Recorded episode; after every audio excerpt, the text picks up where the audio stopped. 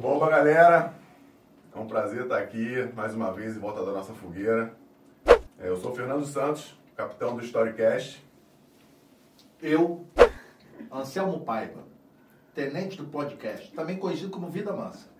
É, vida mansa e tenente, porque a gente sabe que cada o cara mais velho a gente tem que respeitar, né, cara? É. Não, da aparência não, tá? Não, não, ele, Todo ele é- enrugado, todo escacetado. eu morei muito tempo perto da praia. É. Perto de Padre Miguel fumava. Buraco do Faim.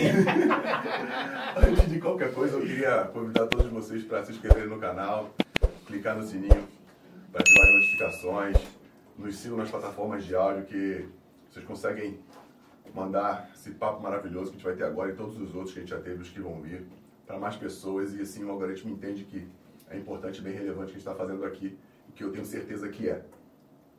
É, não posso deixar de só botar uma expor da Michele, dos nossos patrocinadores, Restaurante Aldeia, o único açaí da Amazônia, água preciosa, preciosa como a vida é, e para não apanhar também do Patrick, conteúdo visual, é, sob a tutela do nosso grande Patrick, que é quem, junto com o Iberê, faz tudo isso aqui funcionar. Sem mais delongas, eu vou falar com, com um cara hoje que para mim é importante pra caramba, não só pelo vínculo que a gente tem fora do campo, mas tudo que eu aprendi com ele, por- pela família que ele tem. Enfim, estou muito feliz dele estar aqui, muito feliz mesmo. Todos os outros me fizeram feliz, mas estar aqui com o senhor Oswaldo Oliveira me deixa muito contente. Obrigado pela presença, professor. Aprendi muito contigo e vai ser muito legal poder contar a tua história para a galera aí. Quiser falar, fica à vontade.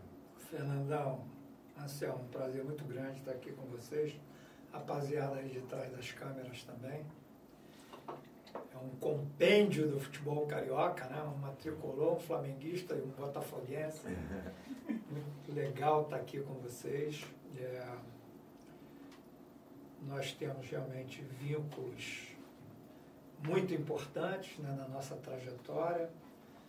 Seus irmãos, o lugar que a gente viveu e depois o prazer imenso de termos trabalhado juntos no Flamengo. Né? Isso são coisas que nos aproximam e nos fazem perpetuar o carinho, o amor que existe entre nós.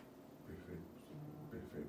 Lindas palavras que são totalmente verdadeiras. Eu lembro, só para falar uma coisa aqui, um jogo, e- dentre, o ano que a gente trabalhou junto foi o ano que eu mais fui expulso da minha vida.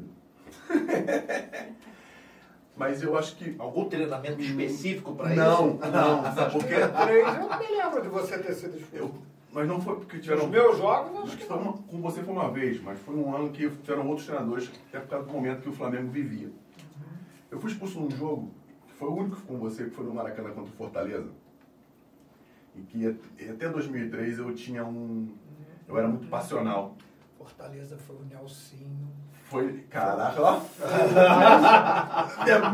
Foi o último jogo dele.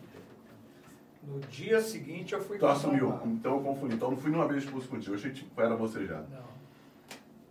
Mas eu vou, vou, eu vou terminar de contar. Eu fui em 2000, até 2003, quando eu saí do Flamengo no fim do ano, eu era muito passional. Você já percebeu isso quando já até me falou isso. Eu não admitia. O Flamengo era muito arraigado, muito enraizado dentro do. Eu não conseguia perder e deixava de fazer minhas funções para tentar ajudar em outras. né? E nesse jogo foi uma dessas funções que eu fui para frente, perdi a bola ou não, ou não finalizamos na jogada. Eu voltei desesperado, fiz uma falta, fui expulso, o cara ainda fez gol. Aí, enfim. E quem caiu foi o Nelson. Quem caiu foi o Nelson. Eu fiz a merda e o Nelson caiu. Outro cara que eu adoro, tá lá no Japão fazendo um trabalho maravilhoso também. É verdade. Tá lá com o Fabiano, o Fabiano tá lá com ele, o Fabiano Baixo. Eu sou, conta pra gente, como é que apareceu o futebol na sua vida? Se tu jogou mais cedo, enfim, onde jogou, se ou só trabalhou, fala pra gente aqui como é que foi. Você natural de Realengo ou Bangu? Não, eu morava em Realengo, estudei em Bangu, mas eu nasci no Rio Comprido. Ladeira do Amiré, Morro do Querosene. Louro do olho azul, no Morro do Querosene. Eu nasci no Rio Comprido. Rapaz, você sabe, é, eu é que entrei na vida do futebol, porque desde muito pequenininho, né? Meu pai era alucinado, meu pai era vascaíno, alucinado por futebol, né? Ele gostava muito. E então aquilo foi passando por osmose, né? Desde muito pequeno, ele ouvia os jogos, ia aos jogos. Tinha um campo lá perto da nossa casa, que aí eu morava em Cascadura ainda, Quintino, né? Tinha ali na Rua da Bica o Campo do Maravilha, ele aos domingos ia, me levava. E o senhor fala de que ano? Isso é 1953, porque eu nasci em 50, desde muito pequeno. Para você ter uma ideia, eu me lembro o dia que o Pelé estreou na seleção brasileira. Eu estava na cama com meu pai, ele ouvindo o jogo. Isso foi em 1956 e ele virou para mim e falou assim: Meu filho vai entrar agora, um menino do Santos, tem 16 anos, joga muito. E o Pelé entrou e fez um gol nesse jogo. O Brasil perdeu para a Argentina era um amistoso, preparação para a Copa do Mundo, né? De 58. Então eu, eu, me lembro dessa reminiscência, né? Meu pai tão vascaíno que eu escalava o time do Vasco daquele ano. Caso Alberto Paulinho Bellini, S. Orlando Coronel, Sabará, Walter, Livinho, Vavá e Pinga. Era, rápido. Se botar na disputa, quem fala mais rápido ganhou. Era o time do Vasco. Então, De 50 aí? Aquilo, 56. Caraca.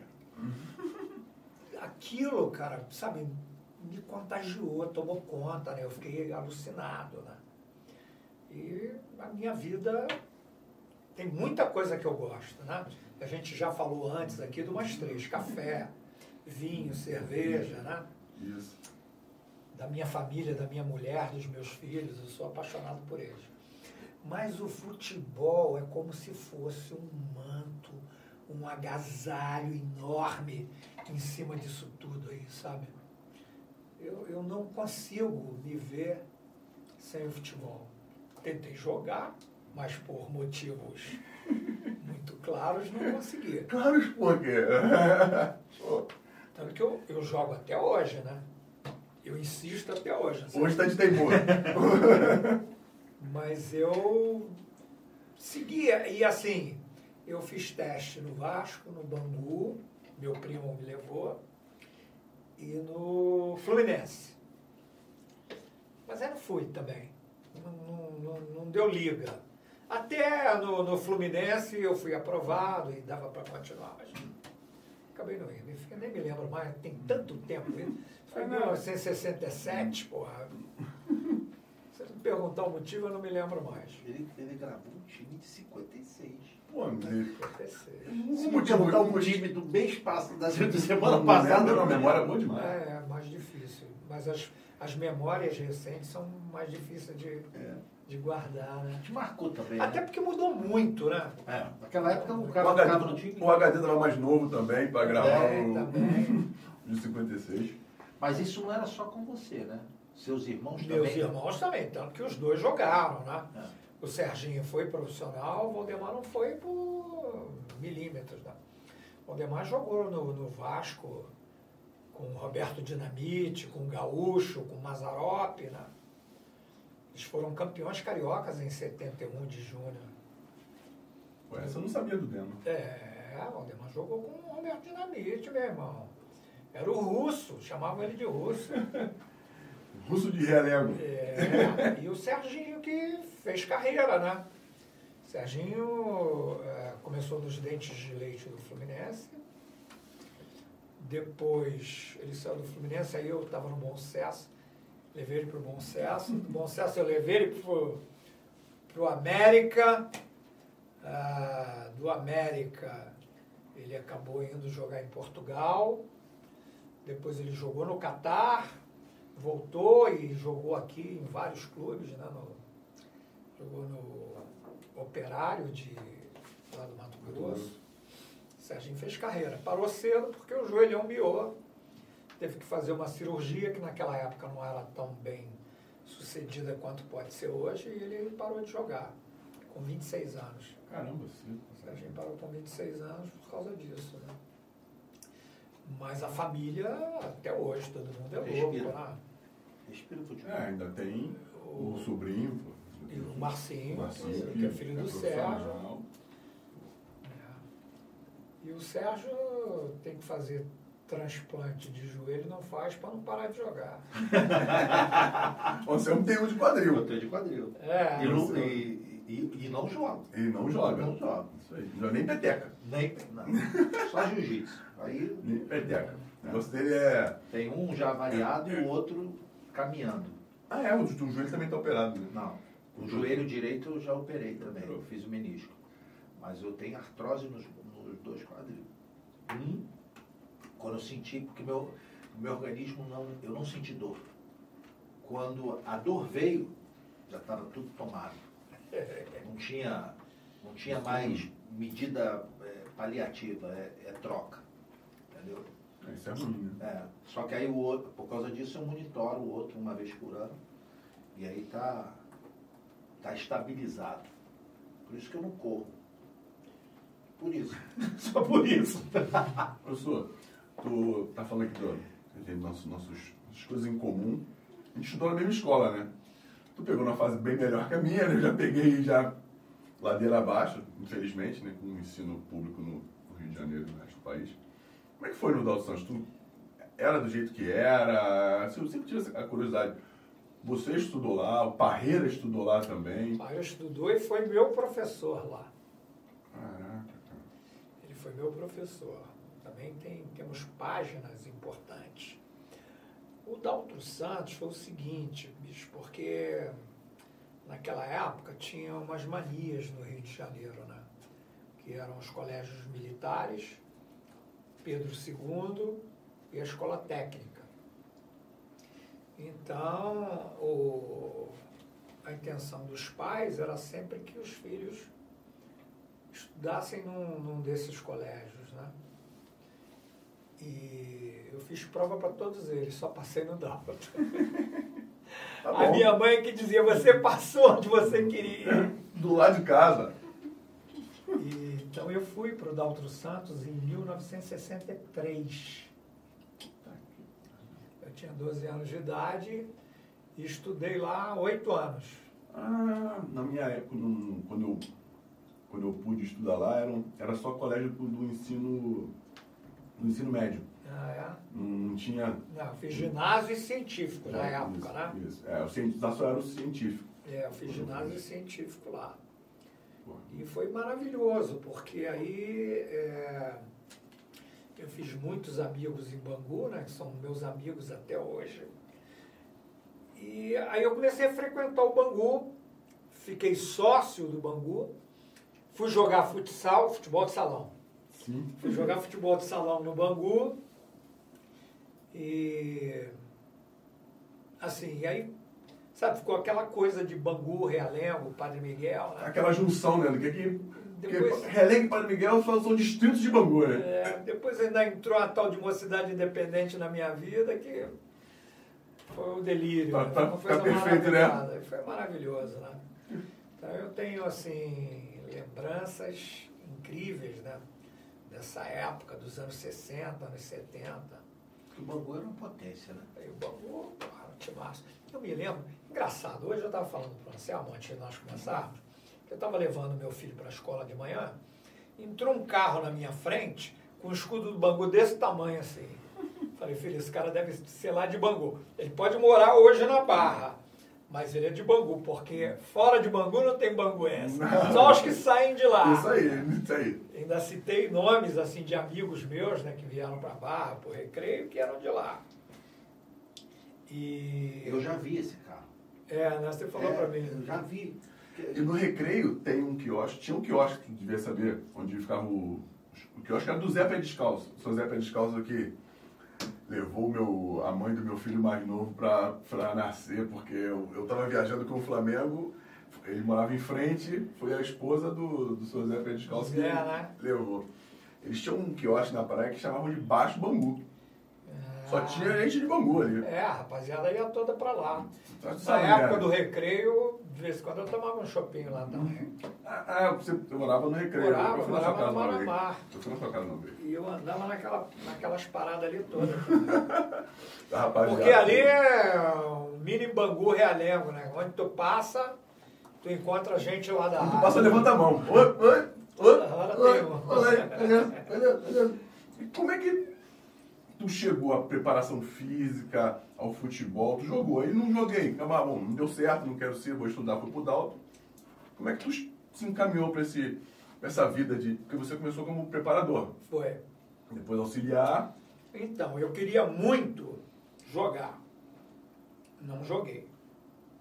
Mas como eu estava falando para vocês, eu não queria me afastar do futebol de jeito nenhum, né? Porque eu vivia aquilo, eu respirava futebol. Então eu fui buscar outras alternativas. Eu cheguei a pensar em ser árbitro, cara. Pra ter uma ideia da maluquice.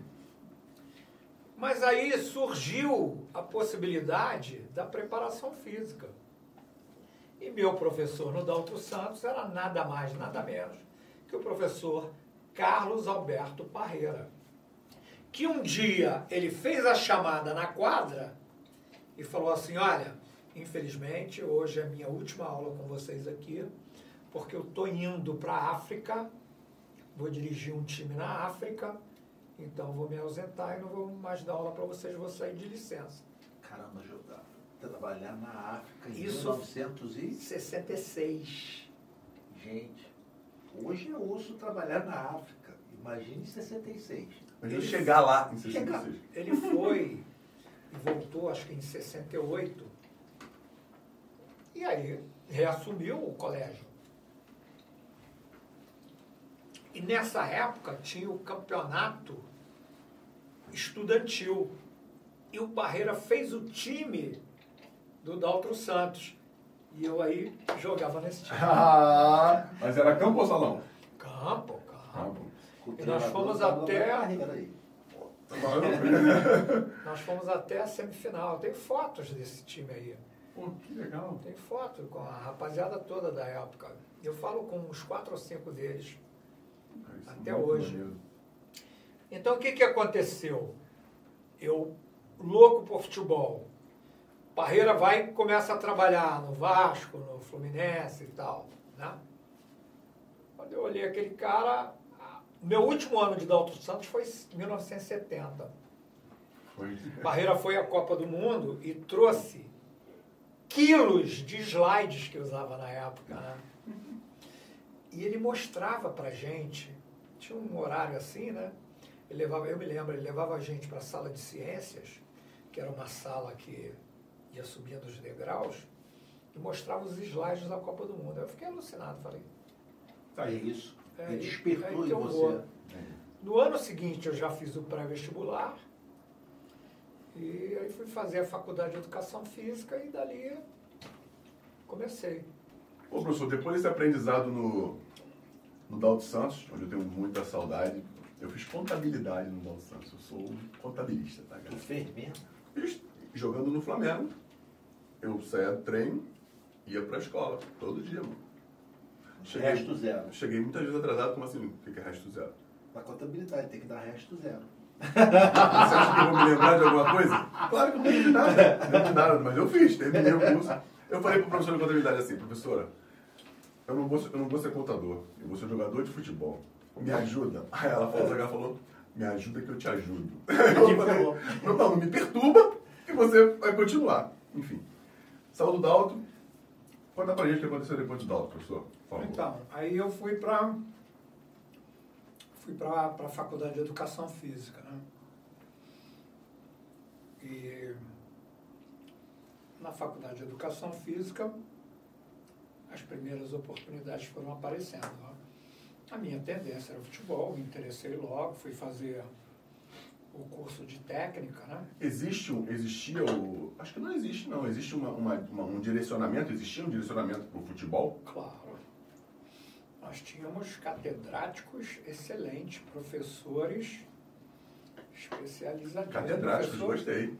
Professor Ernesto dos Santos, né, que até hoje é idolatrado por toda a classe de ex-alunos, e não são poucos nem menos valorosos, Evaristo de Macedo, Carlos Alberto Parreira, Sebastião Lazzaroni, Júlio César Leal, Jaime Valente, José Roberto Ávila, Carlinhos. Carlinhos, saudoso Carlinhos. Violino. Acabou de fazer aniversário agora de morte. Que eu até recebi uma foto dele e encaminhei para pessoas que o conheciam, né? Que, que, aliás eu era fã, né? E eu via o Carlinhos lá na faculdade. Ele e Nelsinho foram meio campo do Flamengo durante muitos Caraca. anos, né? E os dois estudaram juntos na mesma turma na faculdade. Né? E, e ali é, a coisa cresceu, né? Ficou muito forte.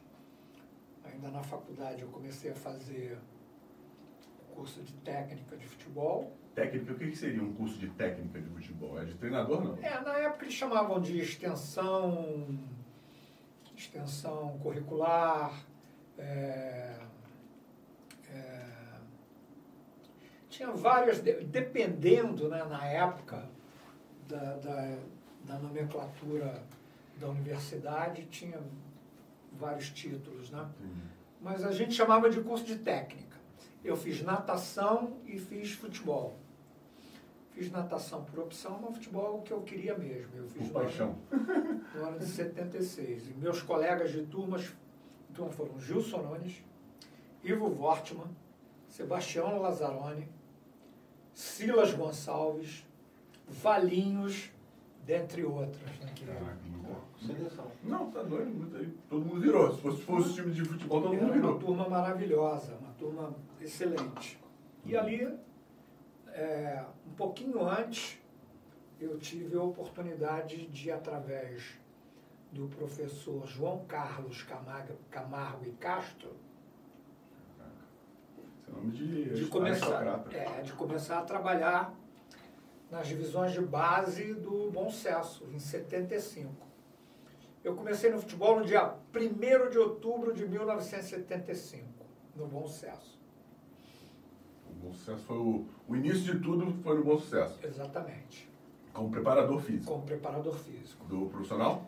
Não, não. Eu, na eu, base. Na base, eu, é, era, na base. eu era auxiliar, um tipo estagiário, nas duas divisões. No Júnior, o preparador físico era o João Carlos Rezende Cabral, que hoje é deputado, vereador, ele é político. E na equipe de cima era o professor Ademar Braga.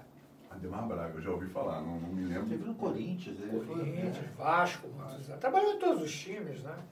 Ele acompanhou durante muitos anos o Antônio Lopes, o Braga, o Ademar, né? eles eram muito amigos. Quando o Lopes começou a trabalhar como treinador, o levava como preparador físico. Eu trabalhei até o final de 76 no Bom Sucesso.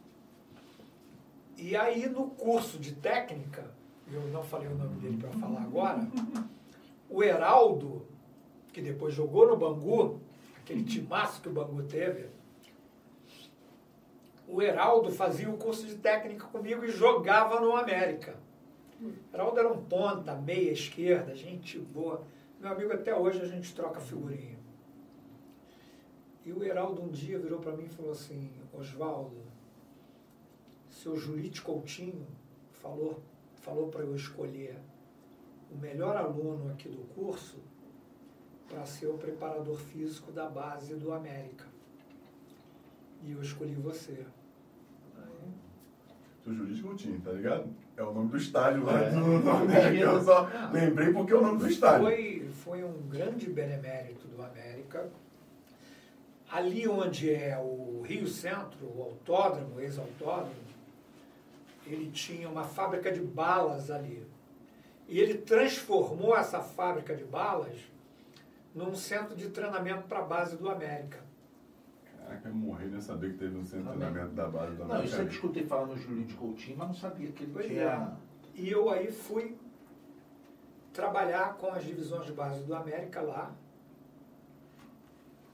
E tem um detalhe muito interessante também. Isso foi no ano de 1977.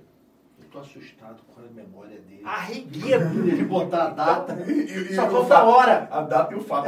Fato. Então se prepara. A Rigueto, que era uma fábrica de aparelhagens É, de musculação. de musculação, a Rigueto vendeu para o América o número 9 e o número 10. O 9 foi lá para Jacarepaguá, lá para o Camorim, Camorim. lá para a Estrada dos Bandeirantes, para o nosso centro de treinamento. A 10 é que foi para Andaraí. O quê? O quê? O quê? A- o aparelho, É- Ah, era um- um aparelho um só? aparelho que tinha... Você não chegou a pegar isso não? Não. Aquelas estações de que, que É. tinham. São todos os aparelhos em um Era um só. aglomerado com o Isso. centro e em volta tinha. O- o- as estações. Pule baixo, né? pule alto, supino. É, Entendi. Caraca, aí foi aqui pra. Onde por muito tempo o campo, era o campo do Internacional, é ali no Camorim que você está falando? não, não era no campo do Internacional, não. Era na, na Avenida dos Bandeirantes mesmo, bem na frente, bem na frente do, do Rio Centro. Ah, tá, tá, tá bom. entendi. Ali era, era um casarão enorme, que tinha uma casa auxiliar. O casarão ele transformou no ginásio e no dormitório dos jogadores. Tinha uma cozinha, um restaurante. E no meio desse casarão ficava o nosso regueto, que vinha de Campinas. Caraca. Ele era- Ele era fabricado em Campinas. Inclusive, na Copa do Mundo de 78, um aparelho desse foi levado para a Argentina, na Copa do Mundo, para a seleção brasileira, sempre que os caras da Rigueta que montavam. Sim. Era o Nautilus, né? Americano, mas os caras da Riqueto é que montavam esse aparelho. Então eles foram de caminhão para a Argentina levando o aparelho para montar para o Zico e para o Reinaldo. Pra Reinaldo trabalhar. do Atlético Mineiro, que tinha um problema de joelho, o Zico fazia aquela manutenção dele. E o, e o Reinaldo com o joelho todo. Então eles levaram para o Reinaldo dar continuidade ao trabalho dele lá na Argentina, durante a Copa do Mundo, Isso em 78. 78. Eu trabalhei no, no América até 79. Em 79 eu fui para o pro profissional. Fiquei um pouco no profissional, depois retornei para a base, fiquei até o final do ano na base do América. Em 1980 eu fui para o Botafogo. Fui convidado para trabalhar na base do Botafogo. Na preparação física também fui convidado pelo professor Edinaldo Patrício. Conheceram ou não? Não. Botafogo é contigo, eu não. O Edinaldo Patrício me convidou e eu fui para lá. nascendo aí. É. 70, 70 eu tava nascendo. Tinha um Não, ano. eu 80. Não, eu 80. 80. Eu tava com 10 anos. Eu nasci em 80. É. Eu nasci em 80. Quando eu cheguei no Botafogo, no dia da apresentação, estava todo mundo, as categorias todas, o treinador era seu Paulo Amaral, que foi o primeiro preparador, foi o preparador físico da seleção brasileira campeã do mundo em 58. Né? E aí eles me reconheceram e falaram, não, nós estamos precisando de um auxiliar para a preparação física do profissional, traz o Oswaldo para cá. E eu fui direto, não trabalhei na base. Pô, que bom, que beleza. Aí fui trabalhar direto como auxiliar do professor Otto Valentim no profissional do Botafogo. Mas tu- tu- quando você estava nesse momento, qual foi o momento? Já, tu já vislumbrava ser treinador de futebol? Não, não, não, não. Nem pensava. Nem pensava em ser treinador Nem de futebol. pensava. A distância era muito grande, Fernando. Primeiro porque eu não tinha sido jogador. Sempre foi uma prerrogativa muito importante. Nessa época, principalmente, né? Muito, nessa época principalmente. E, é, por outro lado, eu queria estar no futebol. Eu, eu era apaixonado por aquilo ali. E eu estava muito dedicado à preparação física, sabe? Estudava pra cacete, interessadíssimo. E aquilo. É... Supria a tua paixão, Exatamente. o teu desejo de estar naquele ambiente. Era, era muito grande para mim ser, ser treinador, entendeu? Na época, é, aquela que tu levantava assim, pô, vou, vou trabalhar, feliz da vida. Né? Tinha cinco anos de carreira, pô, estava iniciando. Aí o que, que aconteceu? Essa questão de derrubar o treinador, isso é antigo, né? Nós perdemos um jogo para o americano, derrubaram o seu Paulo Amaral. E aí eles, ao invés de contratar outro, eles elevaram o Otto Valentim à categoria de treinador. Quando ele subiu, eu passei a ser o preparador físico da equipe. Foi ocupando espaço, ele ocupou um em cima, você subiu mais um. é, aí eu tô, tô lá, né, pô, trabalhando com o Otto. Aí o Otto também caiu, veio o professor Paulo Emílio. nem, nem, rebaixa, nem voltou para ser preparador, já mandaram logo embora. Não lembro agora quanto tempo, quanto, quanto tempo o Otto ficou, mas ele saiu, aí veio o seu Paulo Emílio, eu continuei como preparador físico. Só que um dia o Botafogo concentrava na estrada do, do Bananal, lá na freguesia. na freguesia. O presidente da época, o seu Charles Boré, ele tinha um casarão lá e transformou na concentração do Botafogo. Eu fui para a concentração no meu carro, gostava de ir mais cedo, que o Zé, o cozinheiro, ele ficava fazendo os, os bolinhos de bacalhau lá e eu adorava aquilo. Bolinho de bacalhau na concentração, hein, galera? Isso é. não é para qualquer um e nem é desse tempo, não, é de outros momentos. Sei que eu tô lá, Fernando, Anselmo, comendo meus bolinhos, tomando café, claro. E aí o telefone tocou, o Zé veio e falou, professor, um telefonema aqui para você, o tal de Jaime. Tá bom. Alô, Oswaldo, aqui é o Jaime, Jaime Valente. Foi jogador do Flamengo, campeoníssimo, treinador, treinador de seleção brasileira de base. Ele era o treinador do América, numa dessas sucessões, porque eu trabalhei com vários no América, né? E nós nos conhecemos, ele me conhecia na faculdade também, porque ele estudava com Carlinhos, com Nelsinho, com essa turma aí, com Júlio César Leal, com Jário Leal, né? Ele estudava com esses caras, ele falou, oh, Oswaldo, o negócio é o seguinte, o Evaristo está na seleção do Catar e ele me convidou para dirigir a seleção sub-20 só que ele não está planejando ficar lá muito tempo, não, e ele disse que eu vou substituí-lo. Que era para eu escolher o preparador físico e eu escolhi você, tá afim? Meu Deus do céu, Catar. Anselmo, nessa época não tinha internet. É. Não, peguei um Atlas. É, é, Galera, para quem não sabe o que é Atlas, tá bom, preciso contextualizar. É um livro, mais ou menos dessa grossura, tem varia, né? De espessura, mas que ele tem o mundo, hoje o mundo que a gente tem na palma da mão, era um livro que era dividido em, em o mundo inteiro, os países, os continentes, e assim você conseguia ver onde você ia estar. Por favor, professor. Meu irmão, peguei o Atlas, fui procurar o Catar. Quando eu vi o Catar, o Catar era nada mais, nada menos que uma verruga da Arábia Saudita para dentro do Golfo Árabe, o Golfo Pérsico, né? Desse tamaninho. Meu Deus do céu, passei uma noite inteira. Então, enfim, só que eu decidi ir para o Catar. E fui. Foi uma grande tacada que eu dei na minha vida. Eu era professor aqui no, no Rio, né? Eu, além de preparador físico do Botafogo, eu era professor do município, do estado, eu treinava o time da Universidade de Santa Úrsula, estudei lá. Estudou lá? É, fiz direito lá. Não me formei, né? Quer dizer. Fiz direito, não, fez errado. não se formou, fez errado. É. Nos campeonatos universitários, eu dirigi por três anos a, a Universidade de Santa Úrsula. E dava aula em academia. Meu irmão, eu acordava às seis, saía de casa às seis da manhã e só chegava em casa às onze da noite. Isso Saía de Realengo às seis da manhã? Não, aí eu já, tava, já tinha casado, eu estava morando em, na Vila Valqueire. Ah, eu tinha dado um upgradezinho de leve, né? É. Então, eu...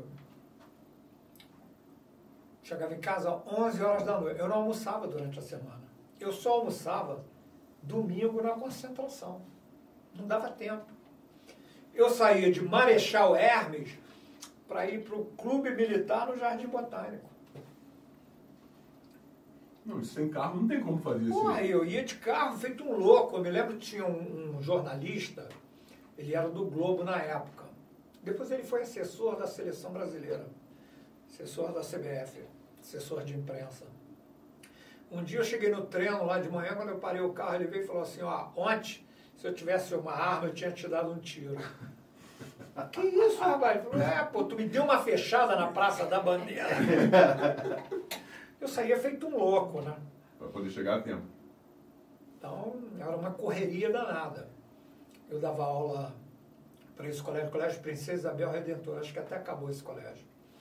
Era em Botafogo, mas não tinha dependências para prática da educação física. Então a gente ia para. Eu trabalhei no Forte Duque de Caxias, no Forte São João, no Clube Militar. Então eu saía e ia para um desses lugares para dar aula. O hoje treinador de futebol Toninho Andrade. Toninho Andrade. Sabe quem é? Sei quem é, pô. Foi meu aluno nesse colégio. Fez um excelente campeonato com a portuguesa, Com a o Portuguesa, Carioca. é. Depois teve na, no Volta Redonda no início da Série C, acho que já É, saiu. agora ele estava disputando, mas já puxaram o tapete dele também, é uma graça. Já. Então vamos no Catar. No Catar. O Toninho foi meu aluno no Colégio Princesa Isabel Redentora. Caramba. É. Aí veio esse convite e eu fui pro Catar, né? Eu meti o pé, porque aqui Como é que chega? cinco empregos, cara. Como é que chega no Catar? Olha, eu cheguei com um conjunto jeans. Não, não, o trajeto. Até... Sim, Sai fui a Paris. Primeira vez. Não, a primeira. Não foi a primeira. Pô, tem tanta história. Não sei se eu retrocedo para contar. Foi a segunda vez que eu entrei no avião. Foi Rio, Paris, Paris, Doha. Pô, foi melhor do que eu achei. Ah, achei e- que e- Tu achou que ia ser 15, 40 quilômetros aqui? Sei lá, meu irmão. Não sei, pô. E aí nós éramos quatro. Era o Jaime Valente, o treinador, eu, doutor Luiz Galo, foi, foi médico do Fluminense e do Vasco, e o Ronaldo Simões, que era um. foi para ser preparador físico do Sub-17, né? Nós quatro. Nós dormimos em Paris para pegar um voo no dia seguinte, no Charles de Gaulle, para Doha. Só que quando nós acordamos, tinha uma greve de caminhoneiros em Paris. E o trânsito estava uma. Que vocês foram, porque o, o, aeroporto é distante da cidade. Pois né? é.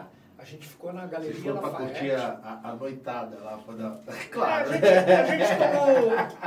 A gente Não tomou podia deixar de lá. É, Tinha que dar uma volta na Champs-Élysées. Não podia. Tinha que dar um... A gente estava na cara dela. É, A gente ficou na Galeria Lafayette. ó, Não, isso em 80 e... 80. 80. Caraca. 12 de novembro de 1980. Vamos me ferrar. Pra pegar a gente. 12 de novembro. 12 de novembro de 1980. Perderam o voo. Não perdemos. A gente, eu me lembro, a gente correu na esteira. Olha, foi um negócio sério. Nós chegamos lá e nós chegamos já, o negócio já estava quente, porque o Catar foi vice-campeão do mundo de, de, de júniors, né? Na Austrália no ano seguinte. Um ano depois disso, menos de um ano, 20 dias antes de complementar um ano, nós fomos vice-campeões do mundo.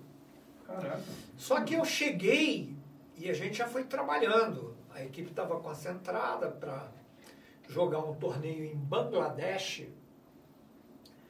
é, que era um torneio eliminatório para o Campeonato Mundial de Júnior. E nós fomos para Bangladesh jogar esse torneio contra a Índia, Bangladesh, Oman e tinha mais um, Síria. E aí nós jogamos esse torneio, ganhamos, ganhamos todos os jogos, classificamos. Só que um dia eu acordei nesse, no hotel em Bangladesh, eles botavam um jornal embaixo da porta. Quando eu peguei o jornal que abri, estava lá. John Lennon assassinado em Nova York. Eita. Caraca. É. E tu, era, tu gostava? Porra, apaixonado, época, né, bicho? Apaixonado. E engraçado, eu tinha feito aniversário três dias antes, né? Passei meu aniversário lá e depois o John Lennon morreu. A gente voltou para Doha, para o Catar. Passamos Natal e Ano Novo. Passei sozinho, né? A família não podia ainda e tal. Um negócio assim, bem pesado, bem triste na época. E logo em seguida nós embarcamos para Tailândia para jogar a fase decisiva desse, da, da eliminatória asiática, que dava direito aí para o Mundial. E aí era Tailândia, da casa, Japão, Coreia, Bangladesh, que classificou com a gente em segundo lugar. E, e aí nós conseguimos a classificação, ficamos em segundo lugar. Ganhamos da Tailândia, ganhamos do Japão, empatamos com Bangladesh e tomamos de quatro da Coreia. E da volta para Doha, Anselmo, estou no avião, o massagista Mendes, que tinha trabalhado comigo no América, sentou do meu lado e falou, pô, professor, que tristeza, a gente aqui viajando, maior carnaval no Brasil. Né? Tava Pra nem que que vai né? Pra quê? Dentro do avião, o cara fala, pô, é carnaval. Eu digo, rapaz, carnaval. Nunca tinha perdido um carnaval. Na minha vida. A mocidade. É, Cara, eu fico imaginando, professor, as dificuldades que tu pode ter tido. Naquela época você não tinha nada. Adaptação. Até para ligar, para ligar era um parto. Não, isso, comunicação, nem quero me meter nisso porque deve ser ruim, mas.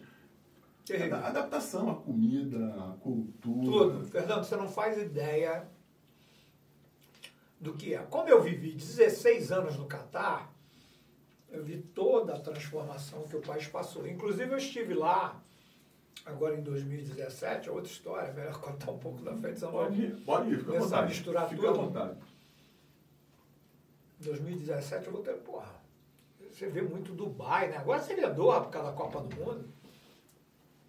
País é incrível o que, o que aquilo mudou, né? Tem até metrô, porra. Inacreditável. A gente voltou para lá. No meio do ano nós viemos para o Brasil para fazer intertemporada, né? Para preparar para ir para o Mundial da Austrália. E em outubro nós fomos ao, ao Mundial, setembro, outubro. E aí, meu irmão, conseguimos ser vice-campeões do mundo. Nós ganhamos do Brasil. Que isso? Ganhamos do Brasil, ganhamos da Inglaterra. Assim, nós ganhamos 1 a 0 da Polônia. Empatamos 1 a 1 com, com os Estados Unidos. Os Estados Unidos tinha um jogador que ele jogava futebol americano. Um monstro. O cara, o arremesso lateral dele ia dentro da pequena área. Foi a primeira vez que eu vi aquela porra. O cara era forte pra caramba, ele jogava a bola dentro da área, assim como eu me lembro bem disso. E aí tomamos uma trauletada do Uruguai, 3 a 1 Sabe quem era o meia do, do, do, do Uruguai? Francescoli. Francesco, eu lembro. Lembra desse cara? Não. Cava pra caceta. Eu tô falando. Eu, eu não desisto de você não, cara. Enzo Francesco. Aí nós perdemos para o Uruguai, mas classificamos em segundo lugar. Aí fomos pegar o Brasil, que tinha classificado em primeiro. Nós fomos para uma cidadezinha chamada Newcastle, que era uma cidade de surf.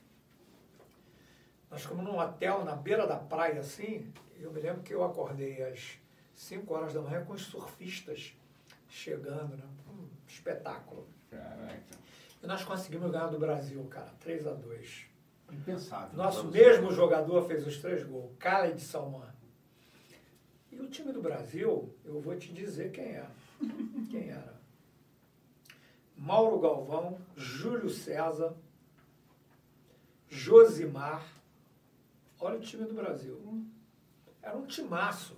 Era um timaço. E nós ganhamos 3 a 2 do, do Brasil. Jogamos a semifinal contra a Inglaterra, ganhamos de 2 a 1. E aí fomos jogar a final contra a Alemanha. Jogo apitado por Arnaldo César Coelho. e nós tomamos um cacete de 4 a 0 que choveu muito, né? É, no Catar os caras não estavam acostumados com chuva. Verdade. E também naquele, naquela época, eu posso prever, né, eu posso imaginar que o jogo aéreo alemão era uma coisa absurda comparado com os jogadores. Não, não era tanto assim, não. não. E tinha aquele lateral direito, tal de Bertoldi. Bertoldi. Jogava pra cacete. Bertoldi. Mas ali teve uns detalhes, foi assim. É, uma coisa que marcou muito a minha vida, que na época eu era preparador físico e a gente fazia muito aquela calistenia bem dinâmica, né? De, principalmente no aquecimento. Então eu entrava no campo e o campo em Sydney, o estádio, era um estádio de cricket que tinha uma iluminação fantástica. Que a bola do cricket é uma pelotinha preta desse tamanho. Para jogar à noite, para enxergar aquilo, tu imagina a iluminação. a iluminação desse estádio, né? E a gente entrava, quando eu começava a fazer, e fazia aquela calistenia combinadinha assim, de quatro tempos, né? Começava o serviço de alto-falante, colocava a música da época, que era a discoteca. Então, é, e eu. Já era no ritmo. Aí a torcida, cara, vinha. Os caras começavam a aplaudir e bater palma no ritmo, sabe? E eu, pá, pá, pá. Isso é inesquecível pra mim. Só que quando chegou na final, tava chovendo muito. Nós trocamos de roupa numa sala de aula. E os caras não deixaram a gente ir aquecer no campo, porque o campo estava ensopado.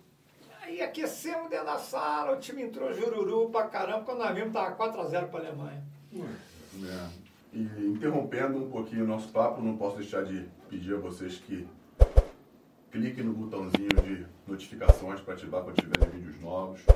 É, se inscrevam no canal, compartilhem com quem você acha que tem que ouvir essa história, dividam com as pessoas que vocês gostam né, o que você está aprendendo aqui, porque é muito legal poder dividir com, com, essa enciclopédia do futebol. Porque a gente, eu trabalhei com isso há muito tempo, mas não sabia nada do que acontece. 20 anos atrás. 20 anos atrás. E 16 anos de Catar, muita coisa do, do que acontece no, no, Oriente Médio com relação a futebol vem aqui do Brasil. Você teve participação ímpar nisso tudo. A chavezinha começou a mudar para da preparação para o treinamento, quando foi a primeira vez no profissional que isso aconteceu? Fala para gente. Então, em 83, eu saí da seleção do Catar e fui com Procópio Cardoso para dirigirmos a equipe do Sharjah Clube nos Emirados Árabes. E o Procópio teve um problema de saúde teve que retornar. E eu então assumi a equipe o segundo turno todo. E foi a minha primeira experiência como treinador no futebol profissional, né? ainda em 83, de 83 para 84. Caramba, muito, muito lá atrás o futebol era um futebol semi-profissional no Catar, né? Era. Nessa época, né? Era. Os caras trabalhavam e, e jogavam. Imagina a dificuldade que deve ser para comandar, né? Esses, esses caras não devem ter muito comprometimento. Estão ali porque eles querem, porque eles gostam do esporte. Ganhavam dinheirinho os caras? Ganham um dinheirinho ou não? Alguns. Era uma coisa muito seletiva, assim, né? Porque eles eram oficiais do exército, da polícia, estudavam na, na universidade, tinham empregos públicos na companhia elétrica, na companhia da água. E trabalhavam o dia inteiro e ainda tinha que treinar à noite. É, normalmente eles eram dispensados pela, por hora da hora do almoço, tirava aquela soneca que ninguém é de ferro, né? O árabe, então, adora isso. E depois eles vinham para o clube. Aliás, um dos treinamentos que você fez comigo e eu uso até hoje, tem essa origem aí. Por quê? Aí foi com o Procópio. Os jogadores, eles demoravam a chegar, chegava atrasado, né? E tinha aqueles caras mais CDF que chegavam na hora. Então era ruim de você organizar para começar o treinamento. Então o Procopio falou, João, a gente tem que fazer alguma coisa para não aborrecer quem já chegou, e a gente aguardar os que ainda não chegaram para poder fazer o treinamento. Aí ele montou um bobinho, ele fazia quadrados de 10 metros com cone, botava quatro com uma bola. E aí eram três contra um. À medida que os jogadores iam chegando, eles iam se encaixando nisso. E a gente ali mantinha os caras acesos até ter o grupo todo para começar o trabalho. Bom, isso aí eu desenvolvi de uma maneira, Anselmo, que eu fui modificando, coloquei regras. Hoje é até bonito, é uma coisa que eu me orgulho de, Maneiro, maneiro de fazer, entendeu? Que eu uso até hoje como antes do aquecimento, um pré-aquecimento. Que aí você conseguia é, Manter os caras motivados. Fala da outra atividade dele, porque naquela época não devia ter caixinha, né? Não dava nem pra Não, botar claro não, mas então botar na caixinha, o cara não recebe nada pra estar ali, ele vai pagar do bolso dele. Cara, se eles não tinham nem uniforme para treinar. cara. É. Eles treinavam com a camisa do Milan, do Napoli, do, Que do coisa. Santos, Trazia de casa e levava pra do lavar. Flamengo. É, eles já, já chegavam prontos. Já chegavam prontos. Nessa adaptação que você teve, professor, nesses 16 anos que você passou lá, claro que não foram só, não foram só flores. Tiveram momentos difíceis, Muitos. saudade. Puta. Meu irmão, se quiser falar cada um, sufocão eu vou te falar. Eu peguei, eu peguei a guerra do Golfo lá. né? Isso, então, conta pra gente um pouquinho desse, desses momentos difíceis pra, pra galera ver, porque. Ah, campeão do mundo! Mas o campeão do mundo. guerra. Olha, você falou de Parreira, falou de Lazzaroni, é você mesmo, mas quem? O próprio Paquetá, Evaristo de Evaristo Macedo, Zé Zé Mário, Mário, todo mundo de muito Cláudio sucesso. Garcia, Sebastião Araújo, Todo mundo de muito sucesso. muitos brasileiros que fizeram trabalhos maravilhosos lá. Eu fico até com medo de falar, porque eu acabo esquecendo o nome. De alguém. né? Não, porque antes de tudo acontecer aqui, tu já trabalhava pra caramba e com muito sucesso em outro lugar e a gente não sabe, né? Ah, Todo- muita gente não sabe o que aconteceu. É. E esses momentos difíceis servem para mostrar para todo mundo que persiste que dá. O, o Fernando, eu sempre conto para todo mundo o seguinte, eu quando fui para o Arabi, o Arabi era um clube amador, cara, não tinha nada. Éramos o treinador, que era o Sebastião Araújo, o massagista, o Antônio Gomes, e eu. Então, todo o trabalho nós fazíamos. Eu era intérprete, eu era psicólogo, eu era fisioterapeuta, eu era assistente, eu saía para assistir jogos. Eu tinha dois vídeos J700, que eu botava uma matriz de um jogo aqui e ia editando para preparar um vídeo para o treinador. Ali balançando a Mostrar pros cabeça. O que, que, é um, o que, que é um vídeo? Como é que é o nome? É, é, J700. é, é só um 700. vídeo cassete, porque a gente chama de BVL esse sistema. A gente copia de uma fita e vai dando pause na outra para ir pegando só o momento que ele queria. aí? Ele editava na mão, na raça. Passava a noite fazendo isso, Anselmo. À noite. Depois alguém falou que você deu sorte na carreira? Algumas vezes. Impossível não aprender. Só sorte. Impossível não aprender o jogo. Cara, eu, eu ia assistir jogo do adversário, sabe? Eu, eu, eu, eu conto sempre, só para você ter uma ideia, teve uma época que o meu dia começava às 5 da manhã e acabava às 9 da noite. Eu tinha um jogador, ele era jogador de seleção, Hassan Rashid. Era um pontinha pequenininho, rápido pra cacete. Um dos caras mais rápidos. Uma vez eu fiz um teste de velocidade com ele, ele foi mais veloz com a bola do que sem a bola, pra ter uma Puta ideia. merda. Cara Esse era é um muito raio. marcado. Esse é muito marcado. Só que ele levou um- uma porrada e o cara arrebentou com, com o joelho dele. Ele fez a cirurgia e o médico, não foi o tornozelo, o médico meteu um gesso nele da virilha para baixo. Era tornozelo, ele podia ter feito uma coisa mais. Quer dizer, ele es- estragou com o joelho do cara e estragou com Tudo. com o tornozelo. Então, para recuperar esse jogador foi um negócio muito sério. E ele jogava na seleção. O treinador da seleção de base nessa época era o Edson Cegonha, depois Caraca, Edson Cegonha. foi meu auxiliar. Edson Cegonha foi casado com Beth Carvalho. Foi. é, garoto. O, o Edson falava, pô, Oswaldo, vou precisar desse jogador, mas não vai ter jeito. Ele digo, eu vou consertar ele. Eu vou fazer ele jogar. Ah, não acredito, tal. Cara, eu pegava esse menino, Hassan Rash, três vezes por dia. Porque ele era oficial da polícia. Então eu pegava ele às seis da manhã, ele ia trabalhar. Voltava às duas da tarde, treinava comigo, aí eu ia, pegava o time para treinar e tal, tal, tal. Quando era no fim do expediente, ele voltava a terceira vez. Isso me deu uma, uma bagagem, porque o que, que eu fazia, cara? Eu como era articulação de tornozelo, e ele ficou com o pé que nem um cabide assim, ele andava com o pé duro, eu para amaciar aquilo, para dar mobilidade articular a ele, eu comecei a inventar coisa, botava ele na areia, botava ele em aclive, declive, grama, enfim, fui fazendo coisa. Um dia eu estou andando atrás da arquibancada do clube e vi umas manilhas, uns manilhotes assim, que os caras usavam para botar remédio para matar rato. E eu fui na marcenaria, que eles faziam muito trabalho, principalmente com, com madeira, com compensado, e vi umas madeiras com os cortes. Eu falei, peraí, uma era um L, sabe, Fernanda? Sim. Falei, pô, isso aqui pode me ajudar com raça rastro. Eu peguei aquele manilhote, encaixei no ângulo do L a madeira, quer dizer, de um lado ela fazia um aclive, do outro fazia e botava ele para se equilibrar ali. Hoje o que você faz de propriocepção com os bosões. Né? Tem, tem um aparelho, só que ele é redondo. É a base redonda, é uma tábua em cima, como se fosse isso. Exatamente. Ali, eu botei o raça para se equilibrar ali, comecei a fazer trabalho com ele ali.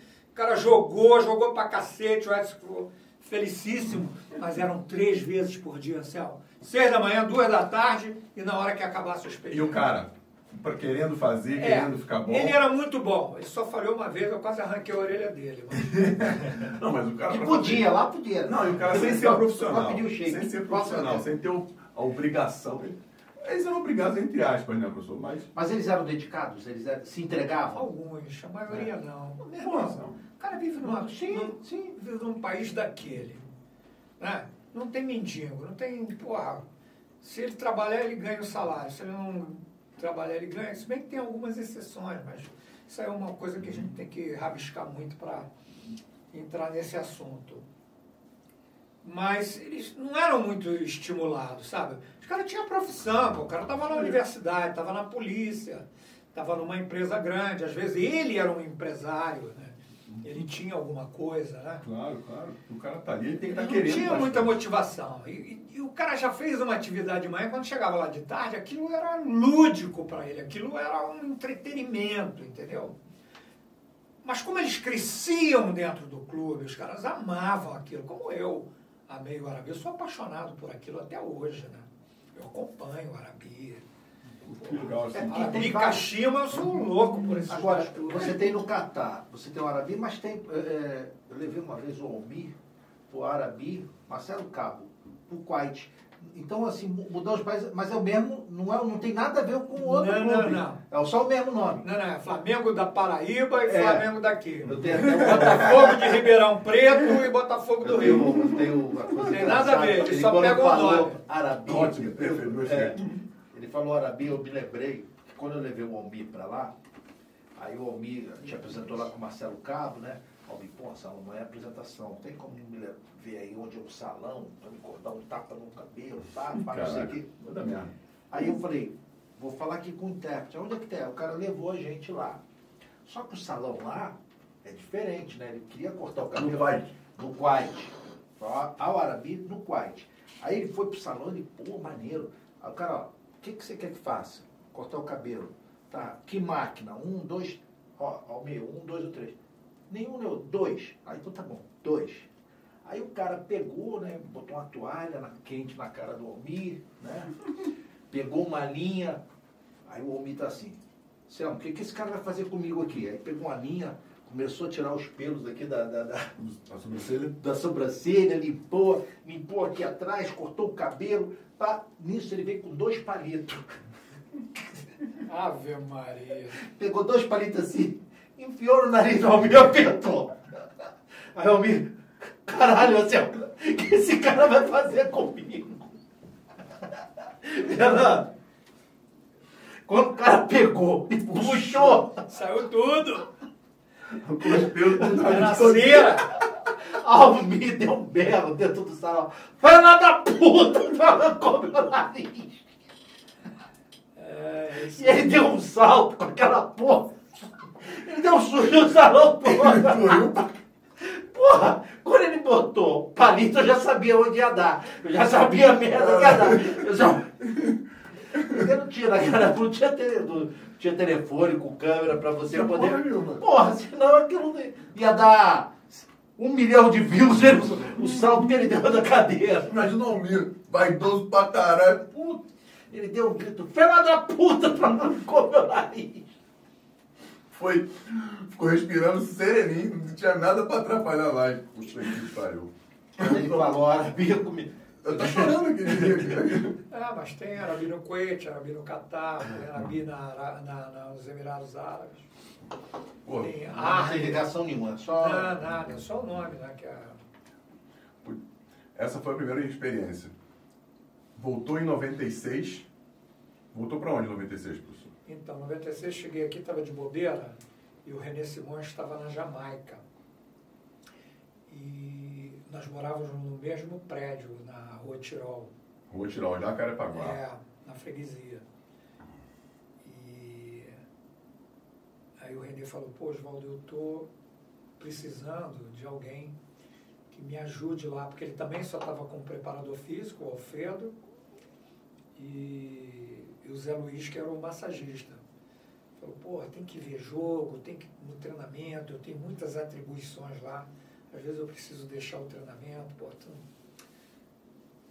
Falei, pô, René, te ajuda. Ele falou, pô, me dá uma, uma assistência. Eu falei, tá legal. Aí eu fiz seis viagens para Jamaica, de julho a dezembro. Eu ia para lá, treinava com os caras, ia para Honduras assistir um jogo, voltava, ia para Costa Rica assistir outro jogo. E aí eu treinava os goleiros. Nessa época eu peguei o teste de lactato, levei, eu aplicava o teste nos caras lá no campo. Fiz de tudo também com o Renê. Aí eu era, mesma coisa, assistente, fisiologista e tudo. Jogador, professor, não posso, não posso deixar de, te interromper. Desculpa, tô com um amendoim na boca. Cara, sabe por quê? Porque quando a gente está jogando, te vê como treinador, acha que você só fez aquilo. E jogador de futebol, principalmente, principalmente aqui no Brasil, acha que é mais esperto do que todo mundo, né? E você, dentro dessa experiência que tu teve aí, que, eu só, que a gente está falando até 96, tinha a visão bem ampla de todos os setores da preparação física, da análise, é, da fisiologia, da recuperação.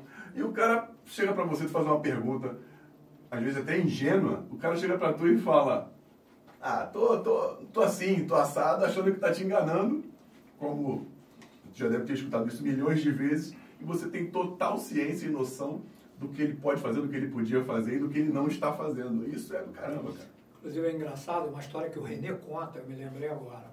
Não sou eu que conto. Ele conta, já vi ele contar várias vezes. No dia que eu cheguei, primeira vez, tinha um amistoso contra a Costa Rica. E nós almoçamos na concentração e ele foi fazer a preleção. Ele pegou o quadro e começou a explicar lá o que ele queria. Quando eu olhei, tinha 12 jogadores do time dele. Botou um jogador a mais aí. Seu babaca. Ele é muito bem, irmão.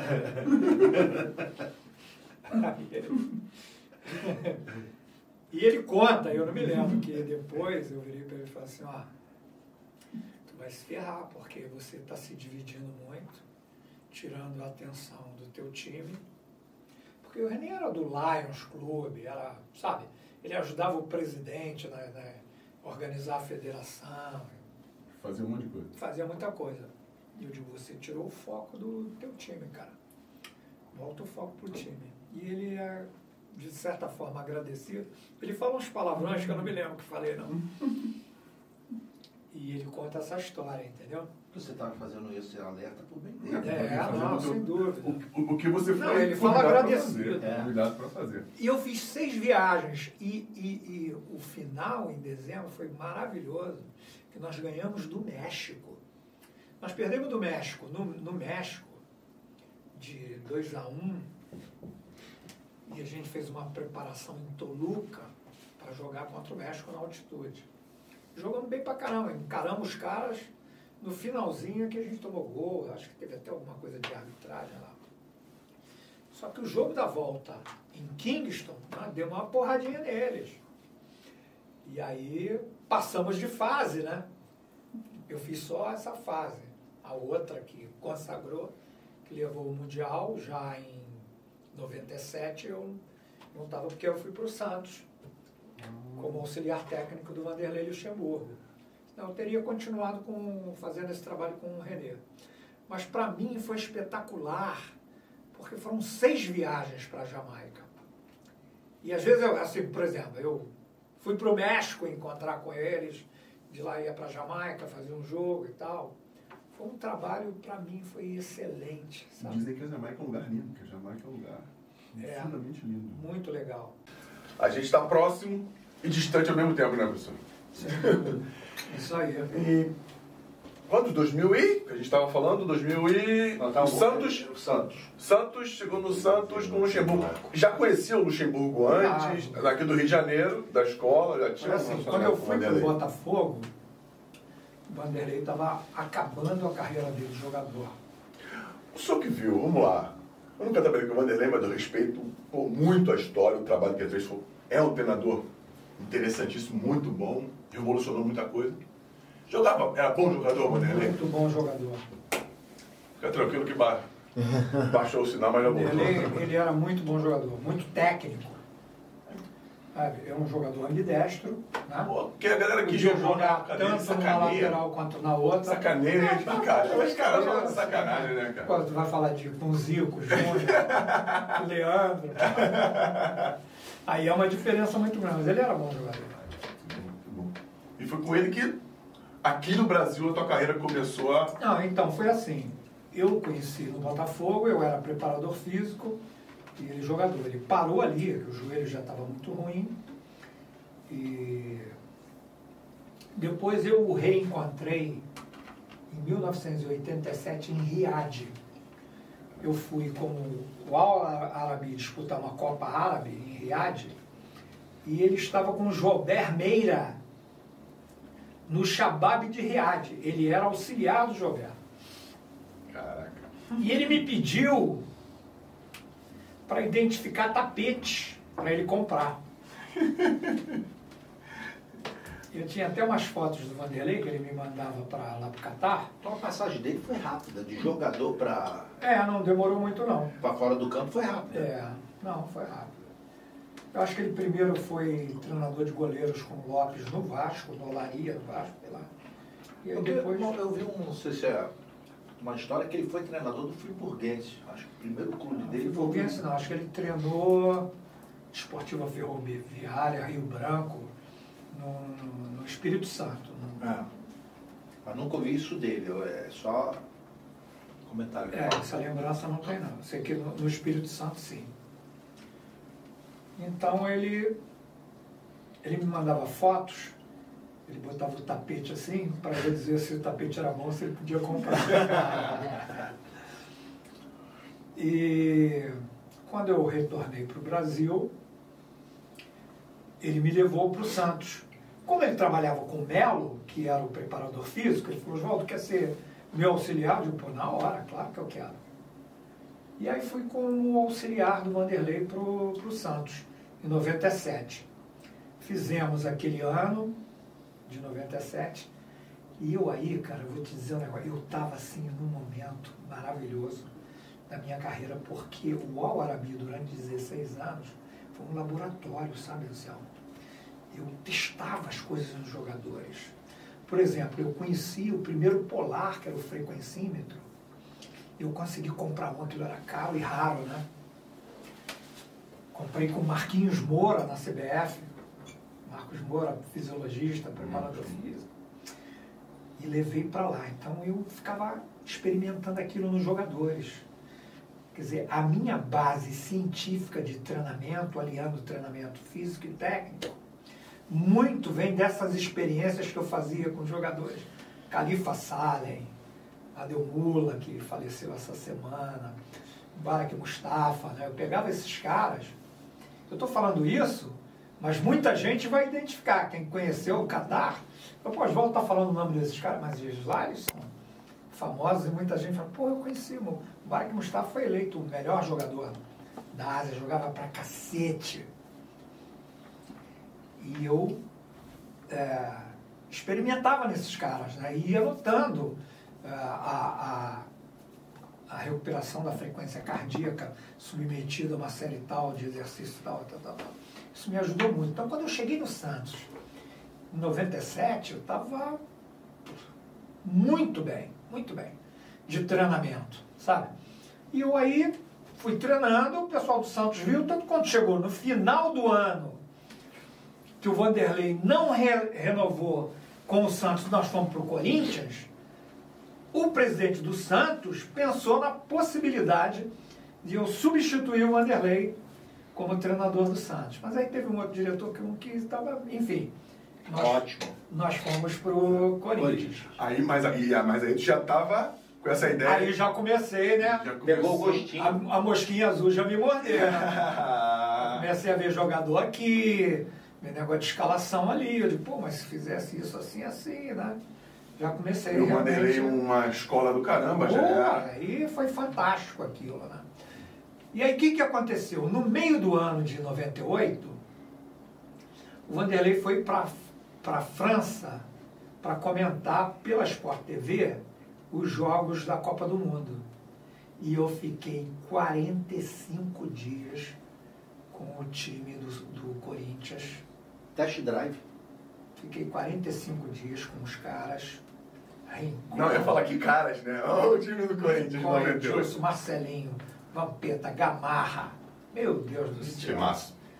Aí, meu irmão, ali eu fiquei mais feliz que pinto no lixo. Eu botei pra quebrar, cara. Aí Aí foi brincadeira, foi brincadeira, foi brincadeira. 45 dias. Para você ter uma ideia, o Vanderlei voltou uma semana antes de começar o Campeonato Brasileiro. Aí nós fomos para perto lá da onde a gente foi com o Flamengo. No hotel lá, vocês foram pro Nós fomos para Atibaia. Atibaia. Serra Negra. Ah, Serra, Serra Negra. Negra. O Vanderlei sempre ia para Atibaia. É, nós fomos para Serra Negra. Ficamos lá uma semana, voltamos eu vim para o Rio para assistir Vasco e Cruzeiro, porque o Vasco seria o nosso adversário no Campeonato Brasileiro. Foi quando eu até machuquei o ombro e operei. E o, o Corinthians foi jogar um jogo em Salvador, deu uma confusão lá, do Marcelinho com o Vanderlei e tal. Hum, do hotel. É, esse aí, esse aí. Aí tal, Aí teve, uma semana depois, o primeiro jogo do Campeonato Brasileiro, no Mineirão, contra o Atlético Mineiro. Sabe quanto foi o jogo? 5 a 1 para o Corinthians, um baile, meu irmão. Aqueles 45 dias que, modéstia à parte, que eu peguei os caras. O time ficou voando. E tinha uma outra coisa, o Vanderlei tinha afastado o Edilson. Estavam brigados. O Edilson não treinava nem o coletivo. Só que eu e o Ricardo Rosa, que hoje é preparador físico da seleção brasileira e do Paris Saint-Germain, que foi levado pelo Neymar para o Barcelona, pegamos o Edilson. Falou, não, pode deixar. Quando acabava o treino, a gente pegava o Edilson e pá, Rebentava o capetinho. Só que o capetinho, papai ele viu que não tinha jeito, botou o capetinho. O capetinho fez dois, três gols. Não, ele jogava pra Jogou pra cacete, né? Rebentou com o treinador. Até hoje, Rebentou com o Vanderlei. Até hoje, quando o Edilson conversa com ele, pô, professor, vocês me salvaram. É. E dali, o Corinthians ganhou oito ou nove jogos consecutivos no Campeonato Disparou. Antigamente era aquela fase classificatória, né? Sim. Dali ninguém mais chegou no Corinthians, né? Até o título. Em que time também, né? É. Então, essa, essa, esse espaço que eu tive com o time em, de 45 dias durante a Copa do Mundo foram sensacionais, né? E aquilo, o que, que acabou acontecendo, Céu? Os jogadores que já gostavam de mim passaram a gostar mais, ficaram meus amigos. Tanto que eu até hoje agradeço a eles pra caramba, porque eu assumi o time em 99 E nós arrebentamos porque eles me ajudavam, cara. Você já estava em casa também, né? Pô, os caras me amavam, e eu a eles. Rincon Edilson, mas Marcelinho então, porra, Marcelinho puxava fila, cara. Marcelinho é um negócio sensacional. Não sei como é que nego consegue falar mal desse cara. É porque ele é muito extrovertido, né? Fala uma opção de coisa. Um cara sensacional, era o último a sair do treino, porra. Um cara que não seja dedicado não vai ser o último a sair do treinador. Então aquilo para mim foi um negócio muito sério. Entendeu? Foi muito legal essa fase aí, né? De, que você falou da transição. Essa transição, né? ainda bem, né? Porque um time com esse bando de cara consagrado. Se esses caras não te aceitam. O que, que tem nesse café que acaba tão rápido? Ele vai embora, né? Acho que ele vai embora, assim. Já é o terceiro ou quarto, cara. Mas os, os caras te aceitarem foi um grande diferencial, porque se não tivesse essa recepção calorosa desses caras, do tamanho que eles tinham na época, podia atrapalhar qualquer ascensão que tu pudesse ter, né? Me ajudaram pra cacete. E, e é teu perfil isso. Eu falo até por experiência própria. De se relacionar bem com os atletas. Foi, sempre foi. Claro que atletas que são dedicados, de bom caráter, enfim, e nem todos são, né? Eu costumo dizer o seguinte, Fernando. Presídio, entendeu? Com a camisa do Fluminense, do Botafogo, do Flamengo, do Vasco, do Bangu, do Olaria, do Santos. E é presídio. Na universidade também. Na igreja também. Então as pessoas fazem opções. Entendeu? O futebol, a qualidade técnica, não faz a diferença no caráter. Entendeu? Então você tem pessoas de várias espécies com várias predileções. Outro exemplo que eu dou é do Hitler. Tu conheceu, ouviu falar em alguém mais inteligente que o Hitler? Só o Leonardo da Vinci, que eu estou vendo a, a série agora. O que, que é aquilo? Já viram? Não. Meu Deus do céu, que absurdo que era esse cara, tal de Leonardo da Vinci. O cara era artista, engenheiro, Inventou decorador, o cara, cara, Astrônomo, fazia tudo. Ele cara inventou maravilhoso. Eu tenho, eu tenho um homem de virtude vendo aqui, ó. Olha só. Eu acho ele assim, uma Fantástico. sumidade. Que nem Hitler. E Hitler você era- sabe uma coisa, você sabe que ele, ele, ele pegava, ele roubava os corpos para Isso, dissecar Para e e entender o que estava acontecendo. Você tem, é, você sabe por que uma pessoa é bonita? Você tem uma, uma máscara que foi criada por Leonardo da Vinci, que ele chegou à conclusão que você é bonito quando existe um equilíbrio da, da tua geometria do lado direito com o lado esquerdo. Então existe uma máscara que você coloca, que antigamente os cirurgiões plásticos vinham para consertar, para você ficar mais bonito, Para equilibrar um lado com o outro. para equilibrar um lado com o outro. Isso tudo dele. O primeiro desenho do olho humano foi ele que fez. Pra, né? Porque ele dissecava. Porra, ele era engenheiro, ele era. Porra, você, eu, eu tive. Eu fui no túmulo dele, Foi, é. fui, fui na casa dele, que Olha. ele, o, o último lugar que ele ficou, ele ficou naquela região do Vale do Luar. E aí eu fui na Claude de Lucelli, que era a casa dele, que foi- e no túmulo dele. Que eu sempre. Porra, e fui, e fui na cidade dele. Francês. Fui na Ale cidade dele. Florença, eu acho, não era? É, da 20. Porque antigamente Vinci você é- falava assim, Leonardo, Da 20. da 20, que era da cidade. Fernando, de Bangu. É, banco. Eu não tenho, eu tenho que colocar. É, tem que colocar, de Padre Miguel. E ele, é, o pai não dava muita importância a ele, né? Porque ele antigamente o papel era muito caro. Só que o pai dele era tipo um escrivão, né? Que fazia as anotações, então ele tinha acesso a papel por causa disso. Caraca, maneiro. Muito legal. Campeão brasileiro 99, professor. Pois é. Primeira, assumiu o time. Que deu esse, esse, esse debut aí foi Então, foi muito legal, porque não, é, é, o início teve. Isso não foi mole, não. É porque o Vanderlei saiu em 98, é, Foi. saiu em 98 e o presidente contratou, não me lembro o que aconteceu. Os, é, os jogadores pediram para tu ficar, Foi. Jogadores pediram. para você ser o treinador. Isso. E eu aí iniciei o ano de 99. Mas, por exemplo, o primeiro jogo do ano de 99 foi no Rio São Paulo contra o Botafogo aqui no Maracanã. Foi 6 a 1 para o Botafogo. Time campeão brasileiro de 98. Sim. Por quê? Nós treinamos três dias em Atibaia. O Botafogo estava há 45 dias treinando aqui. É porque quem Massacraram a gente. quem não o Valber deu um baile no Amaral. O Amaral, que era corria pra cacete, parecia uma criança na frente do Valber, que não era um atleta, por isso é excelente jogador. Isso, claro, Mas claro. não era um, um atleta. Isso. Para vocês terem uma ideia, foi 6 a 1 o jogo. Nós treinamos três dias e viemos jogar aqui. Gamarra não jogou, Edilson não jogou, Vampeta jogou. Enfim, o time desfigurado. Né? Tomamos seis. Já começou a pressão ali, né? Foi indo, foi indo, foi indo, só que chegou numa hora em que eu saí. Aí assumiu o Evaristo. Evaristo Macedo pegou o time e ficou por 40 dias, até que perdemos a. Fomos eliminados da Copa do Brasil para o Juventude no Pacaembu. Aí não resistiu. Aí se falava em Zagalo, em, em Parreira, Candinho, se falava em vários, vários treinadores. Mas o seu Luiz Henrique de Menezes o seu Carlos Nojude, na intimidade Ney, eu nunca vi uma pessoa se chamar Carlos, o apelido é Ney. O Ney era o diretor de futebol e o Luiz Henrique era o supervisor. Eles não, Luiz Henrique, Vai meu ser- garoto? meu garoto, Meu garoto. vai ser o Oswaldo. Os caras, não, velho, vai ser o Oswaldo. Aí o Ney chegou para mim e falou, Oswaldo, e aí? Vai dar um Pode confiar, agora eu estou preparado. Tinha tido aquela primeira fase. E aí fui pro pau, meu irmão. Primeiro jogo. Palmeiras pela Libertadores. Nós perdemos de 2 a 0. Mas foi um massacre. Foi quando deram o nome ao Marcos de São Marcos. São Marcos. Olha, teve um lance que você conheceu o Fernando Baiano.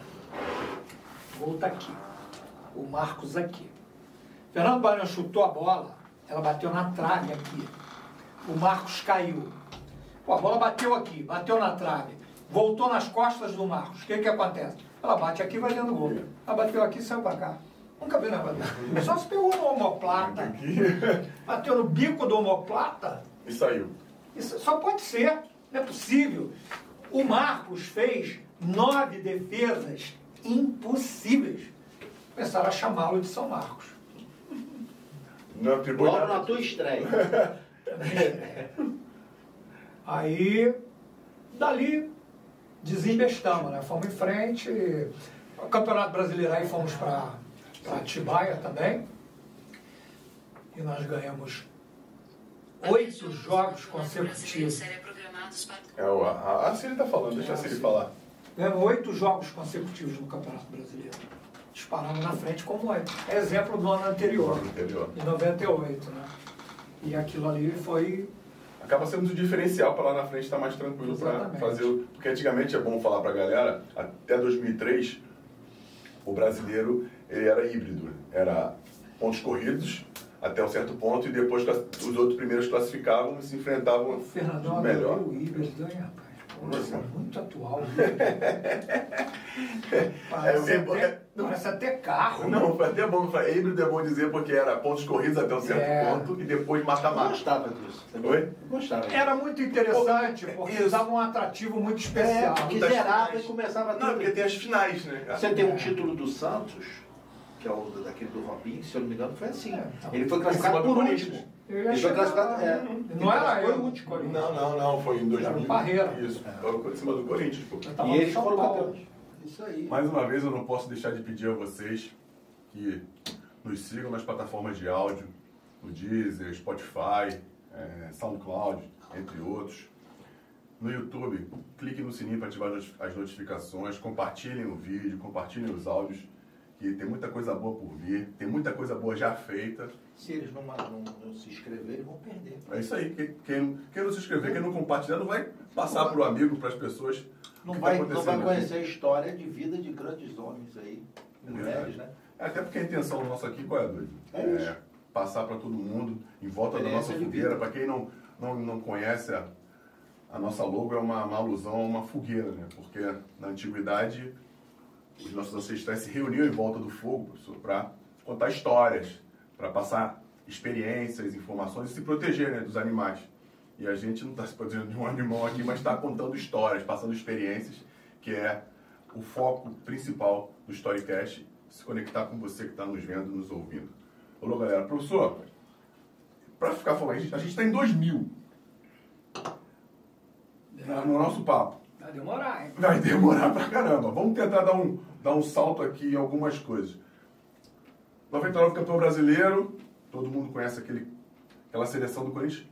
2000, primeiro Mundial de Clubes, primeiro e único, né, feito aqui no Rio de Janeiro, É. feito pela FIFA. É. Manchester United, Real Madrid, Vasco e Corinthians. Como é que caiu? Pô, no início do ano, a gente sabe que na Europa tem uma tem um, um, um delay um, de, de treinamento, dizem que os caras vieram aqui para passear, para ir para a praia, mas no campo não foi isso aconteceu não, né? Porra nenhuma. Conversa fiada, né? Essa é a conversa de quem quer desvalorizar né? torcidas antagônicas. Né? Eles falam assim, ah, é um torneio de verão, que o Corinthians foi convidado. Não. O Corinthians foi o representante do Brasil na competição. Até vou contar uma historinha. O Vasco da Gama, que entrou como campeão da Libertadores. Eu depois, no Japão, eu deixei de disputar como campeão japonês três vezes a competição. Por quê? Como é em 2008 o campeonato foi realizado no Japão e nós tínhamos sido campeões com o Kashima em 2007, automaticamente o representante do Japão seria o Kashima Antlers, com o título de, de 2007. Só que o Urawa Reds ganhou a Copa da Ásia. E aí o Urawa Reds é que representou a Ásia e o Japão. Não podia naquela época ter Dois do mesmo país. Não podia. No ano seguinte, nós ganhamos de novo, o campeonato foi disputado de novo no Japão. Então nós iríamos de novo. Gamba Osaka foi campeão da Ásia. Não nos deu a chance. O terceiro ano que nós fomos campeões japoneses, eu fui, nós fomos tricampeões japoneses, né? Ninguém foi. Só o Kashima tem esse título. 2007, 2008 e 2009. Seguidos, né? É. No terceiro, o campeão da Ásia não foi japonês, mas a competição não foi disputada lá, foi nos Emirados Árabes. E aí, a gente não jogou o Mundial. Aí, aí eu, e o campeão asiático. Foi o campeão asiático. Caraca. Entendeu? Que sacanagem. Mas é uma coisa assim, é, é, você discutir, porque é uma. Não, se, não- se você já está a previsão de você ter do campeão asiático e do time que é o, o time que é sede do, do país, né? E já tô, ah, existe essas duas vagas. Você tirar uma, né? Que já tem do país. Não, é, é- E nunca foi tão difícil esse- essa disputa, né? Não. Porque hoje você tem um campeão da América do Sul e um campeão da Europa. É. Naquele, nós tínhamos dois daqui e dois europeus. Real Madrid e o Manchester, sim. Vasco e Vasco e Corinthians. Corinthians. Não, e, e eram os Vasco Corinthians naquela, naquele momento. Eram os melhores times do Brasil, Puta, que jogão. cara. disparado. Que jogões, não. O, o Vasco Manchester. Foi um jogão. Edmundo e Romário jogaram pra cacete. Nosso jogo com o Real Madrid foi uma coisa linda. Meu irmão, quando eu lembro, Roberto Carlos, aquele Fernando Redondo, Sávio, Sabe? Anelka e Erro. Tinha um atrás Mihailovic, não tinha um, Mi- Mihailovic. um atacante. Cara, que time, do Real Madrid, Madrid. cara. E Subiu no Real Madrid também, Pedro? Sim, o, um outro, o Sidorf também, eu acho. cara. É, o Sidorf, Já acho que, tinha saído pra eu acho que não estava mais. Não, mas que time, que time. O time era muito bom. Não, e o Corinthians também, né? E aquela final contra o, contra o Vasco nos pênaltis. Pois é, esse jogo é um capítulo à parte, né? Esse jogo foi maravilhoso, maravilhoso, porque o Vasco não se classificou para as finais do Brasileiro de 99. E a partir de novembro, o Vasco começou a se preparar para o Mundial. Contratou uma porrada de gente. Fez um timaço, porra. O Vasco tinha Mauro Galvão, Júnior Baiano, Felipe, Juninho, Ramon, Donizete, Viola, Romário, Edmundo, o que mais? Acho que o Gilberto jogava no Vasco. Gilberto. Gilberto bateu um dos pênaltis. Era um timaço Vasco. Tá? E eles se prepararam, eles fizeram jogos amistosos, pô. Se concentraram para ir. Nós estávamos jogando o Campeonato Brasileiro, time extenuado.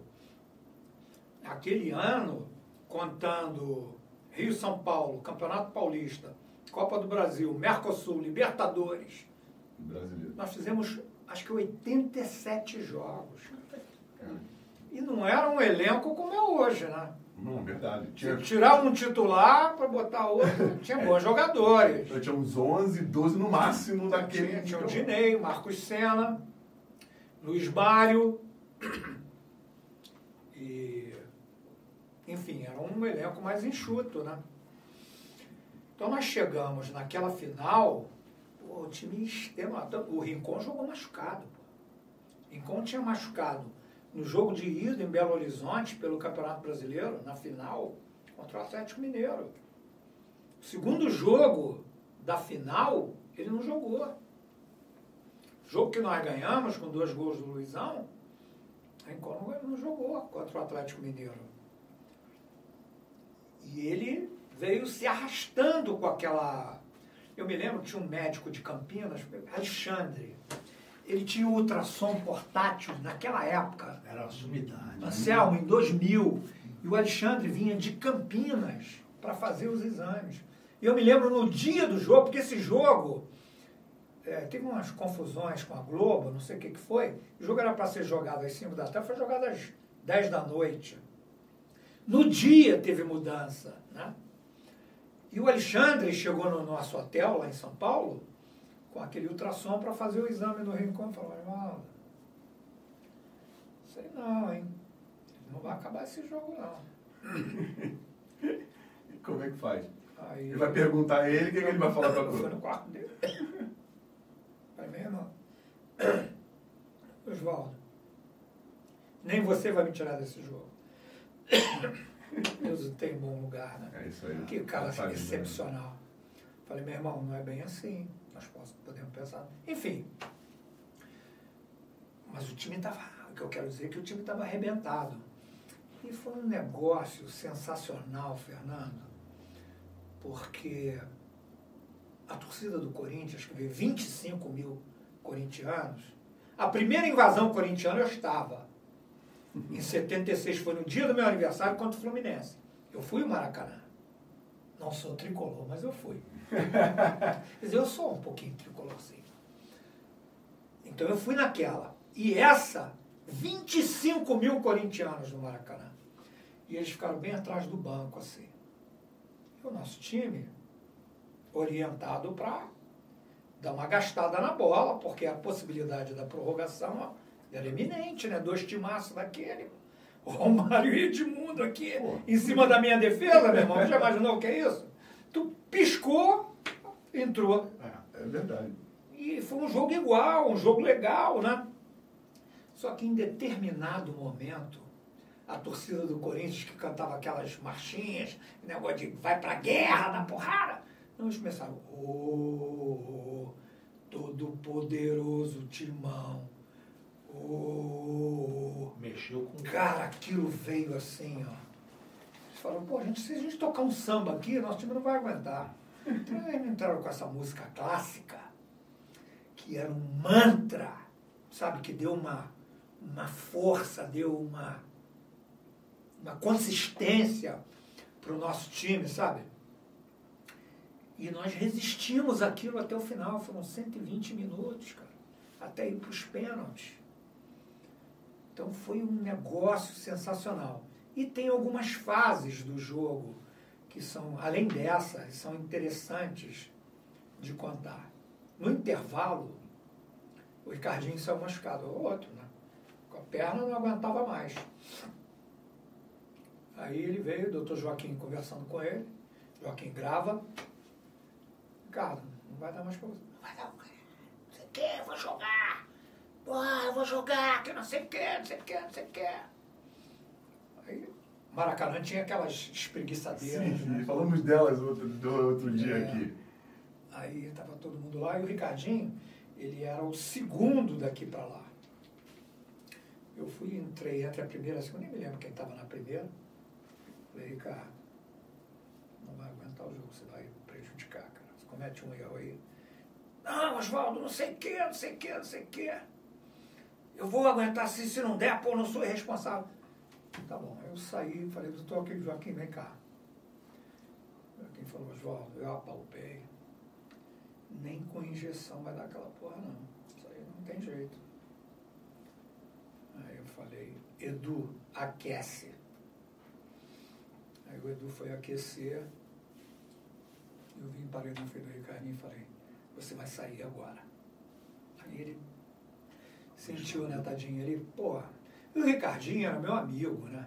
Ricardinho vinha passar carnaval comigo aqui no Rio, porra. Eu me lembro a gente no, no Sambódromo, na, na Camarote da camarote da Brama, eu já mamadaço, vinha andando com o Ricardinho assim, abraçado com ele. Nós demos de cara com o Filipão. O Filipão era o técnico da seleção brasileira. Aí a gente já estava no São Paulo. Virei. Ô Filipão, tem que convocar o Little Hit, amor. Pressão. Melhor momento pra Mandei essa pro. Filipão, não me esqueça, não. Então, o Ricardinho era meu amigo, pô. É meu amigo até hoje, eu falo com ele, né? Falei, Ricardo, vai sair. Não, e pra lembrar, galera, que o Edu, que ele tá falando, é o Edu Gaspar, que hoje é o manager, né? É o Que manager do É o manager Arsenal. do Arsenal. E o Edu É. entrou e jogou.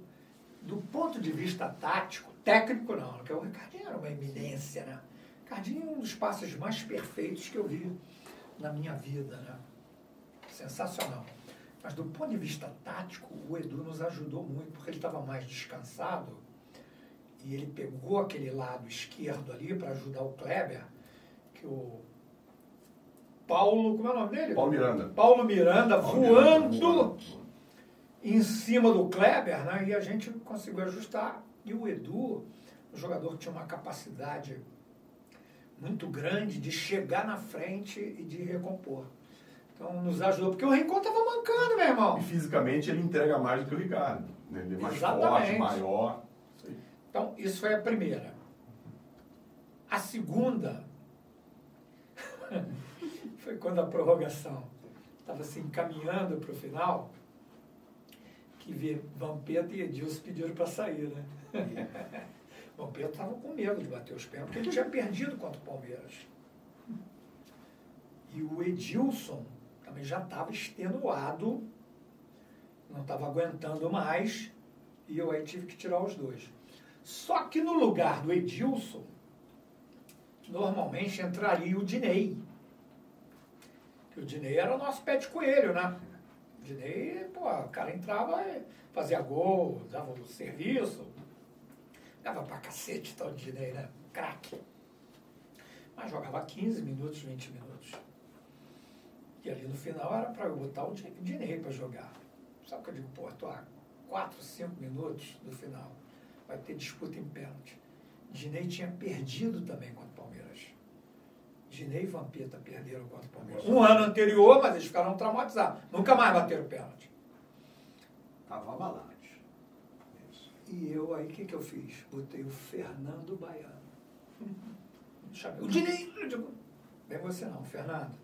Que bate muito bem, Pedro. Porra, Muito porra. bem. O que, que era aquilo? Bate muito bem. Fernando tem um lance num jogo de Copa do Brasil contra o Dourado no, no, no Pacaembu, que ele foi bater o pênalti e perdeu. Aí teve outro pênalti, Marcelinho pegou a bola e disse, não, bate Fernando. Marcelo, professor, digo, não, vai bater o Fernando. Fernando, pega a bola e vai bater. Sabe o que, o sacana fez? Correu quando o goleiro pai, ele jogou devagarzinho no meio do gol. Deu confiança, entendeu? Não, ele E o era- Fernando foi, aí nós batemos. Rincon foi o primeiro, quando eu falei, Rincon, ele falou, professor, eu bato o primeiro. Então tá, então você vai bater o primeiro. Bateu, fez. Edu bateu, fez. Luizão bateu, fez. Fernando Baiano bateu, fez. Marcelinho perdeu.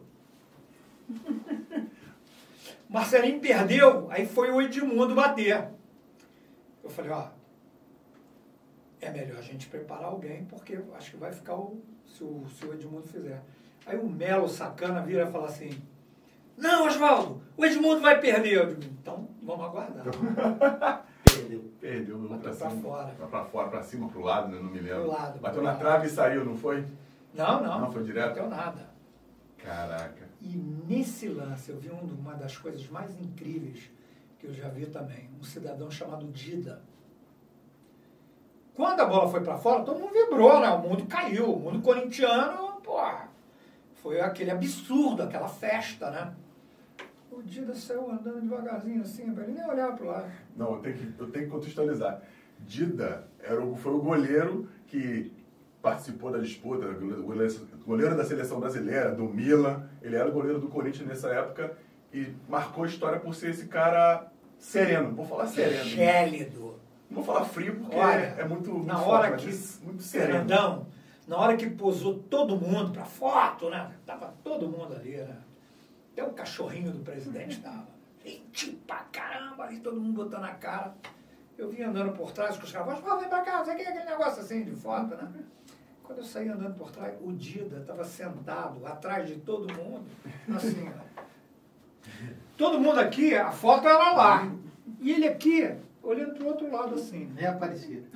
Só, só descobriram ele ali porque você foi ali, passou ali por trás. Eu chamava ele de Nelsinho, né? O nome é dele é Nelson. Nelson. Nelson. Falei, Nelsinho, vamos pra foto ali. Professor, ele estava degelando, sabe?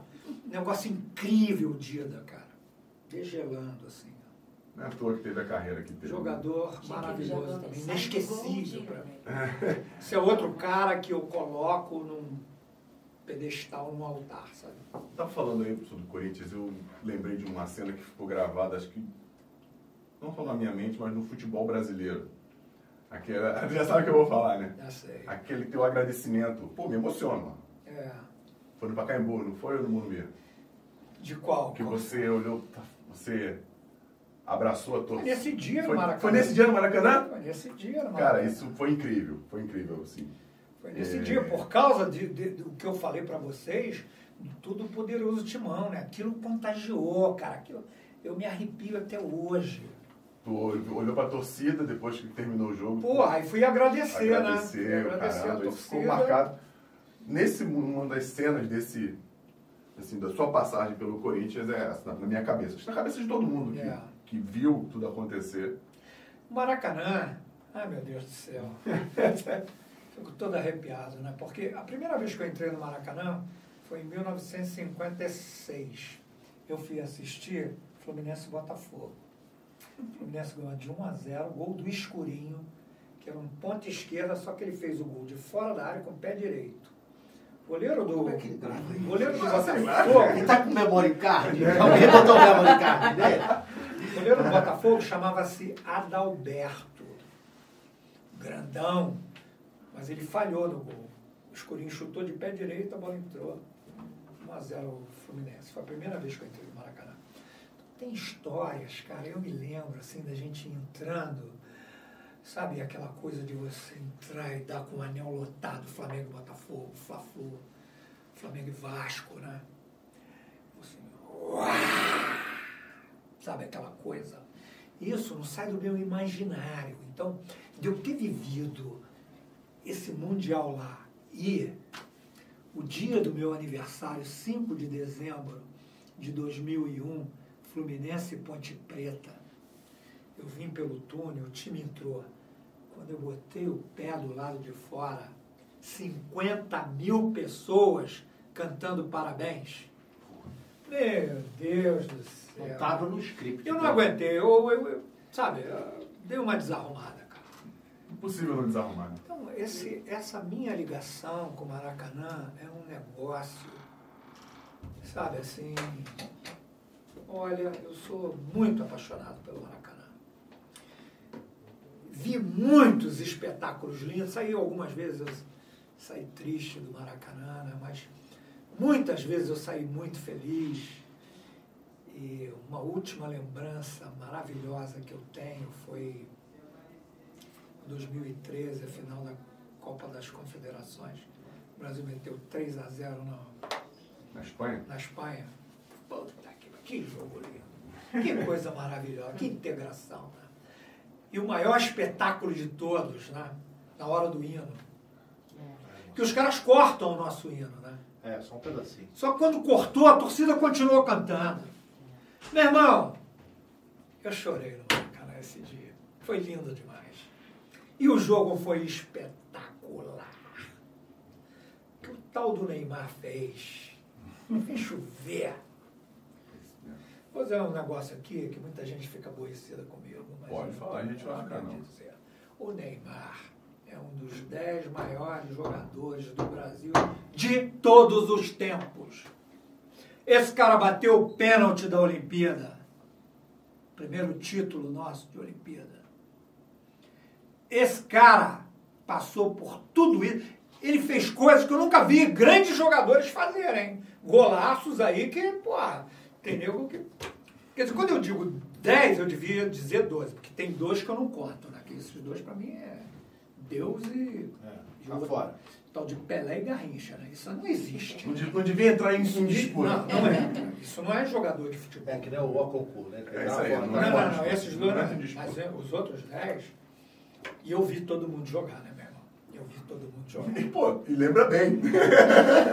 Tem uma- tem um Não, não, ele lembra Os bem. caras cracaços de bola que eu sou alucinado, Zico, Rivelino, Ronaldo Romário, Ronaldinho.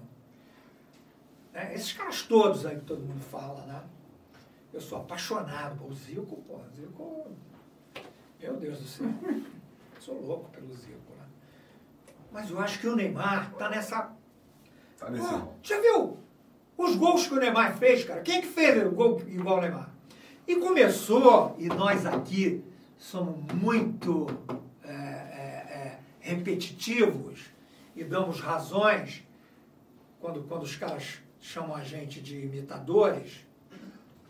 Porque eu me lembro bem, quando começou esse negócio de cai-cai com o Neymar, era o Mano Menezes, treinador da seleção brasileira, e a seleção foi fazer dois ou três amistosos contra equipes africanas no interior da Inglaterra. Onde os caras gostam de rugby, de cricket, porra. E os, os africanos fortes pra cacete, Neymar levava pra cima. É proibido driblar, Fernando? Não é proibido. Não, não. O É, cara é, dribla, meu irmão. Fez falta, é marca, indicado. marca falta. Agora, tu toma uma trombada, tu cai, porra. E se protege, né? Porque E ali- os ingleses lá do interior começaram a vaiar quando ele caía, porque os caras estavam dando porrada. E aqui, a repercussão que a mídia fez foi apoiando a reação dos ingleses. Não protegeram Não ele. proteger. E aquilo acabou, e depois, aí eu acho que ele acabou dando corda também, criou uma onda absurda contra ele, né?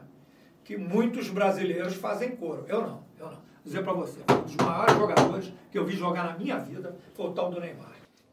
Professor, então a gente está aqui já algumas, algumas horas, né? E assim, é impossível a gente conseguir, num espaço de uma tarde, compactar tudo que aconteceu na tua vida.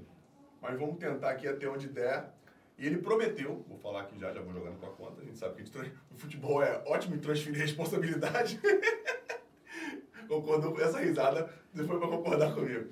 Claro. Porque a gente vai terminar isso com essa história do, do professor Oswaldo, que é, cara, não tem nem como mensurar o quanto, quanto é grande e importante pra gente que está vendo e ouvindo. 2000, você falou de 2001, esse momento importantíssimo e emocionante da tua vida. Acho que ninguém teve isso aqui. Eu joguei 15 anos no Flamengo, joguei em alguns times. Isso nunca aconteceu comigo. E 50 mil pessoas, ou um pouco mais, ou um pouco menos. É, dizem 52, É, mas eu falo 50. então, é bom, é bom que é redonda cantar seu parabéns pra você, te dar. E, e- e esse, esse calor que o, que o estádio te dá, o Maracanã, principalmente, né, que a gente que é o, que é o templo do futebol brasileiro. Só quem esteve ali dentro pode dizer o que, como é que é, o que é se sentir é, presente num, num estádio lotado e ser triste e feliz dentro desse ambiente, né? Isso é muito, é muito diferente de qualquer outra coisa, pelo menos que eu já tenha vivido. Em 2000, você foi campeão do mundo, Caramba, agora campeão do mundo, brasileiro e Mercosul. Foi. Campeão nacional, continental E Mundial. e mundial. Por que eu estou dizendo isso? Porque ele vai dizer melhor do que eu que o professor Oswaldo foi treinador do Vasco em boa parte ou quase toda, Quase todo. quase toda a campanha. As duas, as duas competições, acho que foram 33 jogos. Eu dirigi 31 jogos, eu acho. Só não dirigiu as finais. Só. Porque a Mercosul são, foram dois jogos, ou três. Não, eu joguei a primeira final. Primeira final. Nós ganhamos aqui no, em São Januário 2 a 0. Aí o segundo jogo em São Paulo também dirigi. Nós perdemos de 1 a 0. E aí teve o terceiro jogo que foi aquele jogo épico. Aí eu já não estava mais, do 3 a 0 no primeiro tempo. Júnior Baiano expulso, o Vasco virou para 4 a 3 Foi a coisa mais linda, né? Cara, assim, tem alguns jogos. Esse jogo deve estar entre os três ou cinco jogos mais emocionantes que já tiveram no verdade. futebol brasileiro. Não É sei. verdade.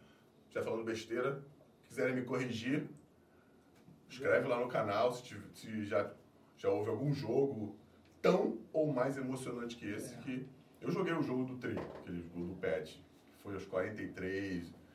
Tem esse, né, o 3x1, Não, aquele, tem aquele tudo. Santos e Flamengo no- no- na Vila Na Vila Belmiro, 5x4. Deus me livre, o que, que é Então, aquilo? São jogos que ficam na memória e que foram tão emocionantes quanto. Eu joguei um. Eu só joguei uma. Um último jogo de fase no Sul-Americano Sub-17. Que a gente estava perdendo de 1 a 0 aos 45. Se empatasse, estava fora. Aos 47,5 estava 2 a 1 a gente. Um jogador a menos. E esse jogador a menos tinha sido o Ronaldinho Gaúcho, que tinha sido expulso. Meu Deus. E a gente virou o jogo em dois minutos e depois desse jogo a gente não perdeu mais nenhum jogo até o Mundial. Até depois do Mundial. Um jogo, como é que vira a chave? Você treinou, vamos voltar pro Vasco, você treinou o Vasco, por que, que você não, não, não, não esteve no. Ah, não podia deixar de falar, né, cara? Mas foram dos dois, né? Do, da Mercosul e o brasileiro também, né? O brasileiro. Também, também. Os dois. é, o brasileiro também eu não participei dos jogos finais, né? Então, é, na, na semifinal contra o Cruzeiro, aconteceu, jogo terminou, tinha tido uma polêmica muito grande. Eu vou contar uma historinha aqui para você, Pô, bem interessante. Por favor. Nós voltamos da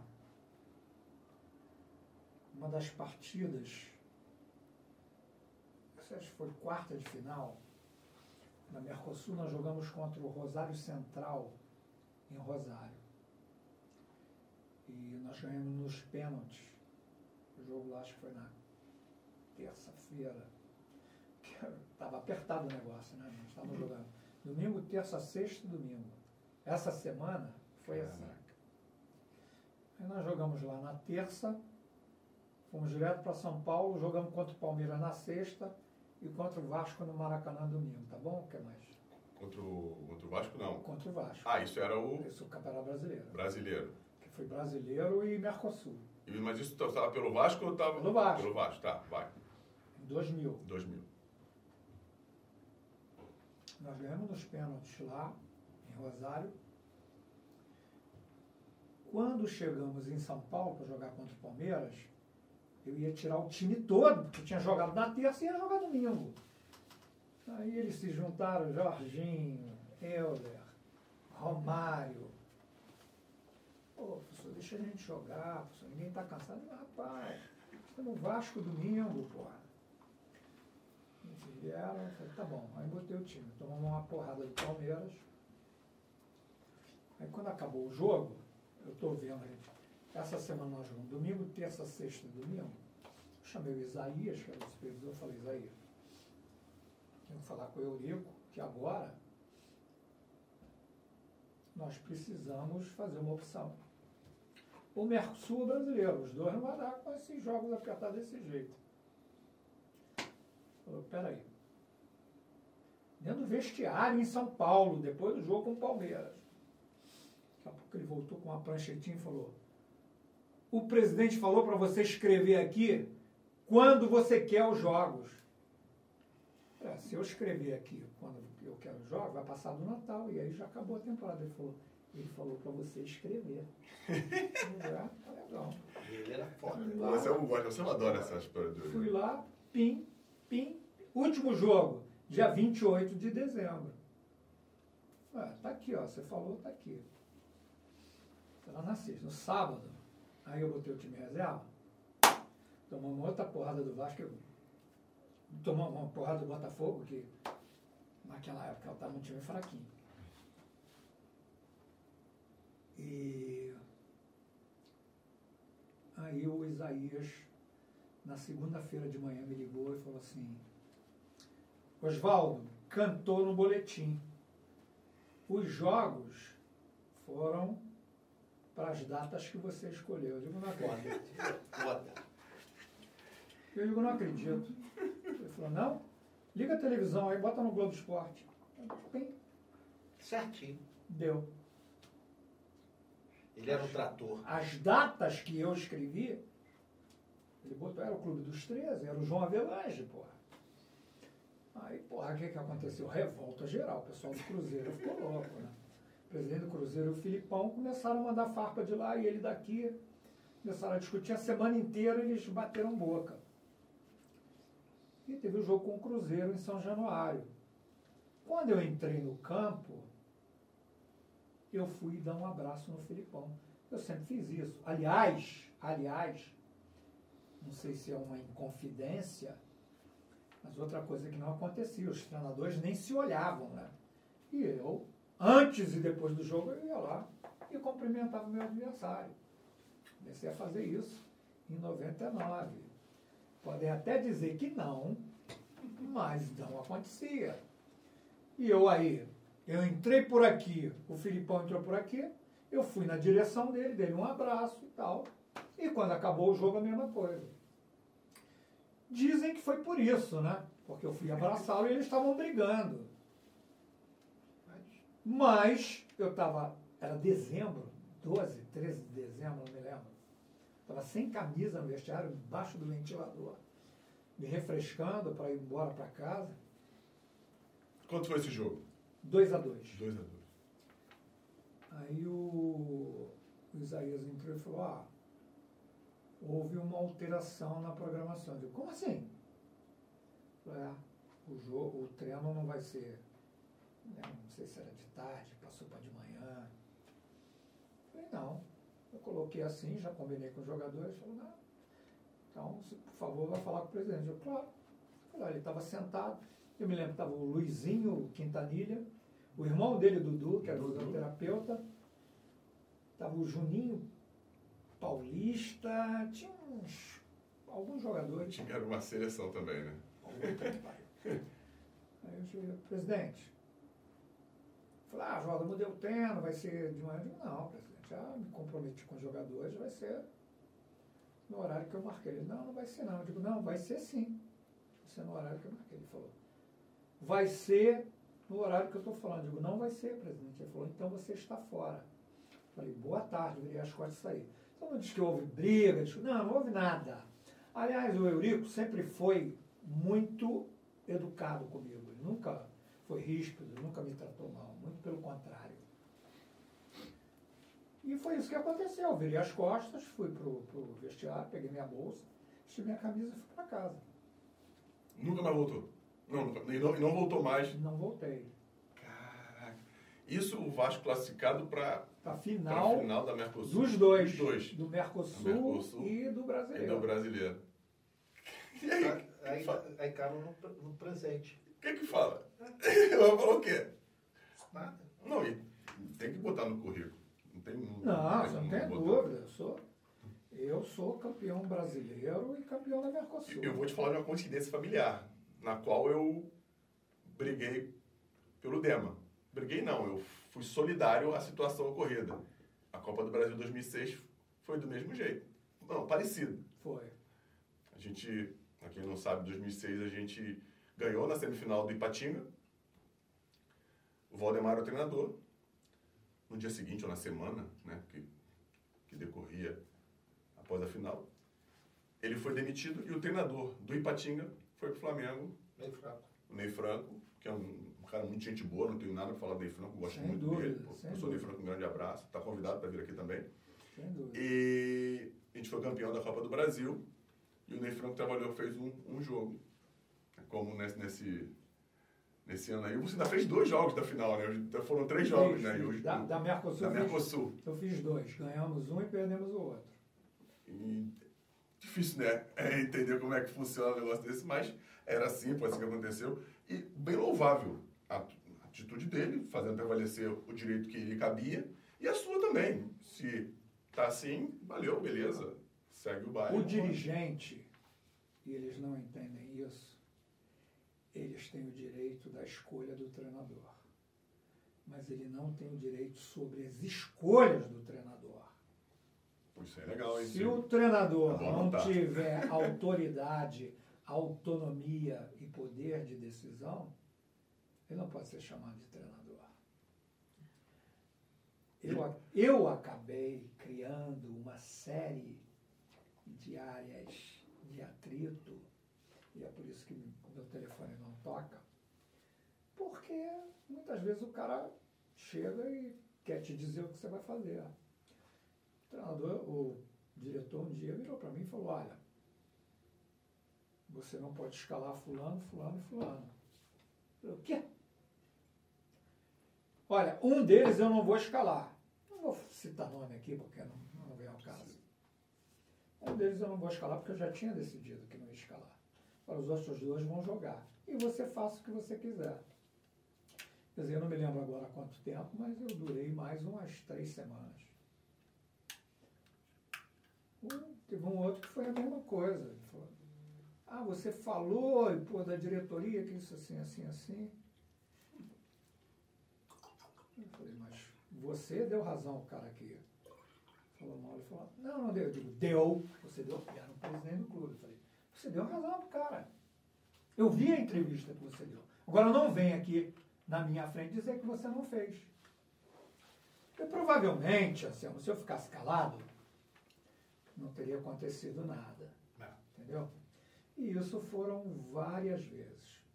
Um outro uma vez chegou e falou assim, ah, contratei o fulano. Eu não vou dizer nomes, Não, falei, claro, claro, ah, fica em paz. gente até que já morreu, né? Não vale a pena a gente falar. Ah, eu contratei o fulano. Eu falei, rapaz, mas eu contratei um zagueiro igualzinho a esse. E eu te falei que não precisava mais. Ele falou, não, mas agora eu já contratei. Eu Digo, ah, você tem o direito de contratar. De botar o contrato e fazer o que você quiser. Agora, ele não vai nem treinar comigo, hein? Não tem nada contra o jogador. Até gostava do jogador. Depois em off eu falo para vocês os nomes. Eu acho que para não, sabe? Claro, não, fica Não, tranquilo, não. Pode falar, não precisa. Ferir suscetibilidade. Pode ficar, claro, claro, não, não tem problema. Desfez. Pouco tempo depois,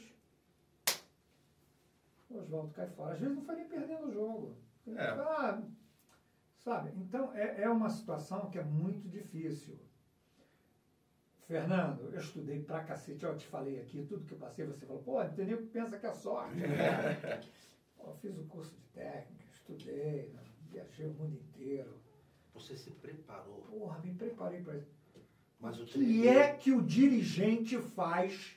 Qual é a formação dele? não, não tá preparado. Não está preparado. E quer mandar, sabe? Muitas vezes, eu não, eu, eu não duvido da integridade de alguns. Mas, porra, de alguns, eu duvido, porque não é possível a pessoa é, tomar determinadas atitudes, entendeu? Que contrariam tudo que você Faz. faz. Encontrei alguns que são é, é, exceções à regra, mas a grande maioria, me desculpem, eu não, não posso aliviar. Entendeu? O cara, porra, o cara que pega o telefone aqui e fica controlando pela rede social que está repercutindo. né? O cara não tem a opinião própria dele, entendeu? Não tá Ele está se deixando levar. Então é muito difícil do trabalho ter consistência, Se você não pode confiar nas pessoas que estão do teu lado. O futebol é confronto, é diversidade, é diferença de opiniões. Um jogo de futebol, você não controla o adversário como no videogame. Sabe, ao mesmo tempo que você está fazendo uma preleção aqui no teu hotel, no teu vestiário, o adversário está fazendo lá. E você aqui tem um cara veloz e técnico, lá ele tem um cara forte marcador. Você não vai interferir lá, você vai interferir aqui. Agora, é lógico que você vai atuar com as tuas características, com as tuas condições, para vencer o teu adversário. Imaginar o que, que ele está pensando lá. Eu, todo jogo meu, Fernando, quando vai acabando o primeiro tempo assim, dependendo do resultado, começo, por que, que esse cara vai falar lá agora? Porque eu não posso chegar no meu vestiário com um discurso minimista, sabe? Aceitar e. Não, bebê, bebê. Eu tenho que imaginar o que o cara vai fazer. Estou ganhando o jogo, o que, que ele vai. Ele vai mexer alguma. Eu mexeria. Então você tem que jogar com essas coordenadas. Entendeu? E são coisas muito diferentes uma das outras. E se chega uma pessoa que cai de paraquedas ali e quer te persuadir a fazer outra coisa, você sabe, você falou aqui, porra, eu, se conversar comigo, tu me leva até para Bangu, meu irmão. Não tem problema nenhum. Vamos Principalmente para Bangu. Vamos conversar, não tem, porra, quantas vezes? Oswaldo, se eu fosse você, fazia isso, isso, isso. Eu digo, eu vou pensar. Mas a última decisão é digo, sua. Porra, legal. Vou fazer o que você falou. Ou então eu digo, ó, vamos deixar para uma próxima vez. Ou então eu digo, não vou fazer. Entende? Eu sou flexível pra caramba. Opinião, né? Se vier conversar comigo, e eu acho que isso não é fragilidade, é inteligência, desculpe. Se você aceita conversar, aceita a opinião dos outros, é que você está querendo realmente o melhor. Agora, eu tenho discernimento suficiente para saber o que, que vai ser melhor. Às vezes eu tenho que pensar um pouquinho, né? Eu, pô, peraí, deixa eu... Não, não é bem assim. Em 2007, o Kashima Antlers entrou em campo precisando ganhar do Urawa. No campo do Urawa, nós tínhamos que ganhar. Se empatasse, eles eram campeões. E o Urawa lá, para quem não sabe, Porra, era Túlio Tanaka, é, Washington, Robson Pontes, Hasebe, que foi capitão da seleção japonesa, jogou na, na- na Alemanha 10 anos, tinha seis titulares da seleção japonesa. Os outros eram reservas, ou então eram os brasileiros. Você pegou o melhor momento do futebol japonês. Sem dúvida, sem dúvida. Nós entramos, eu treinei a semana inteira, foi um trabalho espetacular. Eu volto aqui, essa história não dá para contar assim. Com detalhes, que é muito rica em detalhes. Nós entramos em campo, pressionando os caras. Bah, bah, bah. Aos 42 minutos do primeiro tempo, o goleiro dele chutou uma bola, meu lateral esquerdo, Araíba, subiu para cabecear com o atacante deles, botou o cotovelo assim e pegou no cara, o cara caiu, o juiz veio, deu o segundo amarelo, expulsou meu lateral esquerdo, aos 42. Eu precisava ganhar o jogo. Porque eles tinham 70 pontos, eu tinha 66, eu ia para 69, se ganhasse o jogo ainda ia depender. Se empatasse ali, eles eram os campeões. Cara, eu levei uns três minutos xingando o juiz. Xinguei, xinguei, xinguei. Em português, xinguei. né? Em português. Só que chegou um momento que eu falei, epa, você tem uma situação, você tem que resolver. Então para. Pensa no que tu vai resolver. Você não pode agora, sabe, desperdiçar teu tempo com a cabeça quente. Pô, o juiz está lá, já expulsou, a Araíba já saiu. Os caras preparando o pódio para dar a taça de campeão pro Urawa. Estavam montando o palco, rapaz. O pódio. Parei, comecei a pensar. Quando ele acabou, eu saí andando na frente pro vestiário, minha cabeça fumegando. Entrei no vestiário. Falei, me dá o quadro aqui. Cheguei o quadro para frente, falei, ninguém senta. Ninguém, todo mundo em pé. Os 10, né, porque o mundo tinha sido expulso, os 10 aqui na frente. Os reservas atrás e a comissão técnica atrás. Olha o que, que nós vamos fazer. O, o japonês é, desculpe, é foda. Obediente, disciplinado. Falei, ó, você, quando a gente vê a bola, vai fazer assim. Primeiro que eu peguei o meu número 10 e botei de lateral esquerdo. Né? Eu não botei zagueiro, lateral, volante. Peguei o 10, que é o cara mais habilidoso do time, o Motoyama, que em 99 foi escolhido o melhor jogador do Mundial Sub-20 na Nigéria. Era o Motoyama. Eu tava nesse Mundial. Você estava lá? Com o Brasil. Então, o Motoyama do Japão, que acho que ficou em terceiro lugar, sei lá. Na nossa frente. Ele saiu antes. Peguei ele e botei de lateral esquerdo. O que, que o alemão técnico deles fez? Forçou em cima ali. Eu digo, tenho que correr esse risco.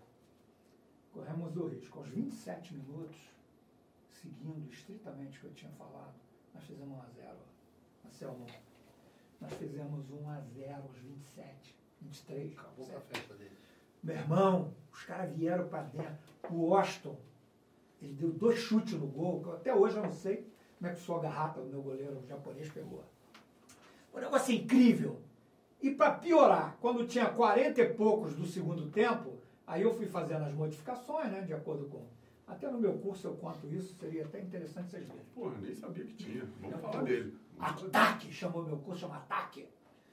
São é, 15 horas de, de aula, são 60 aulas, 15 horas, só falando dessas histórias todas e coisas de futebol.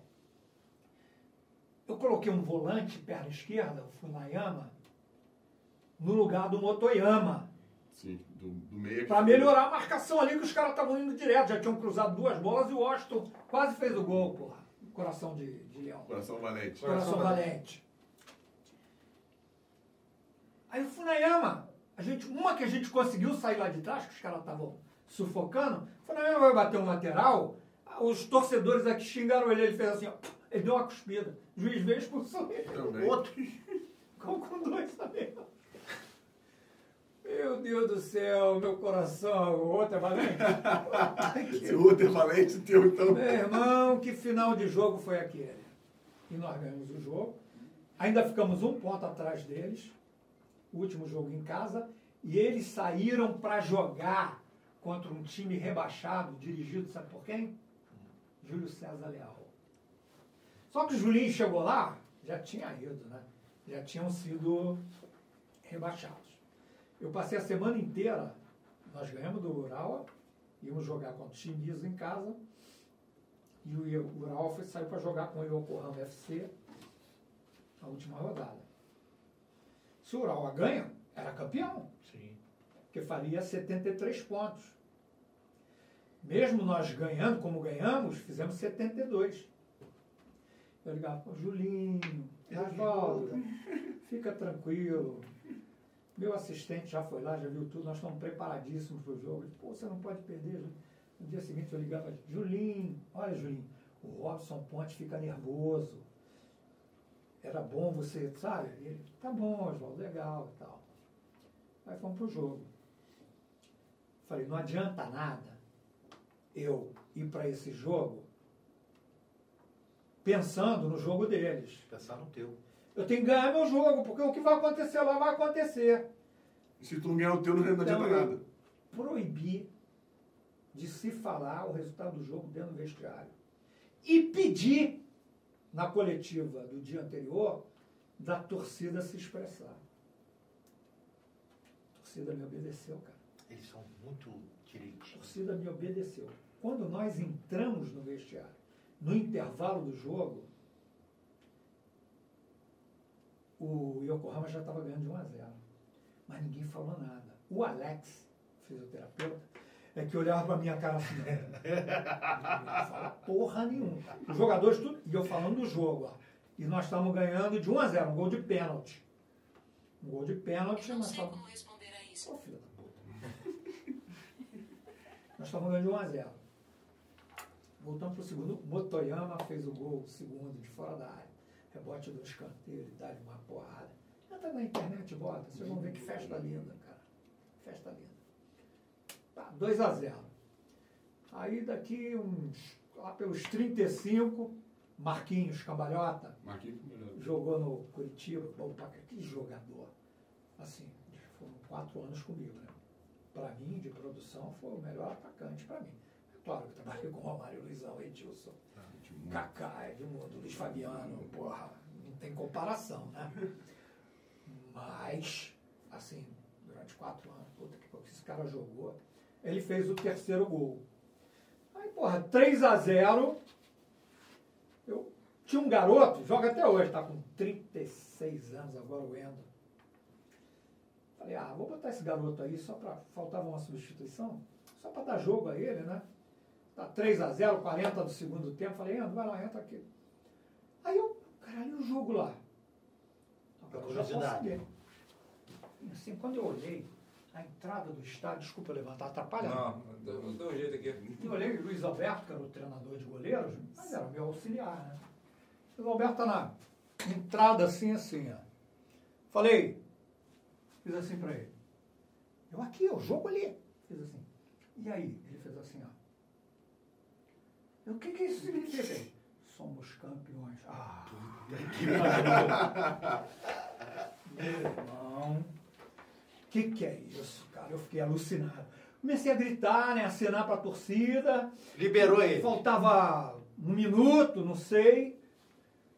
Aí o cara.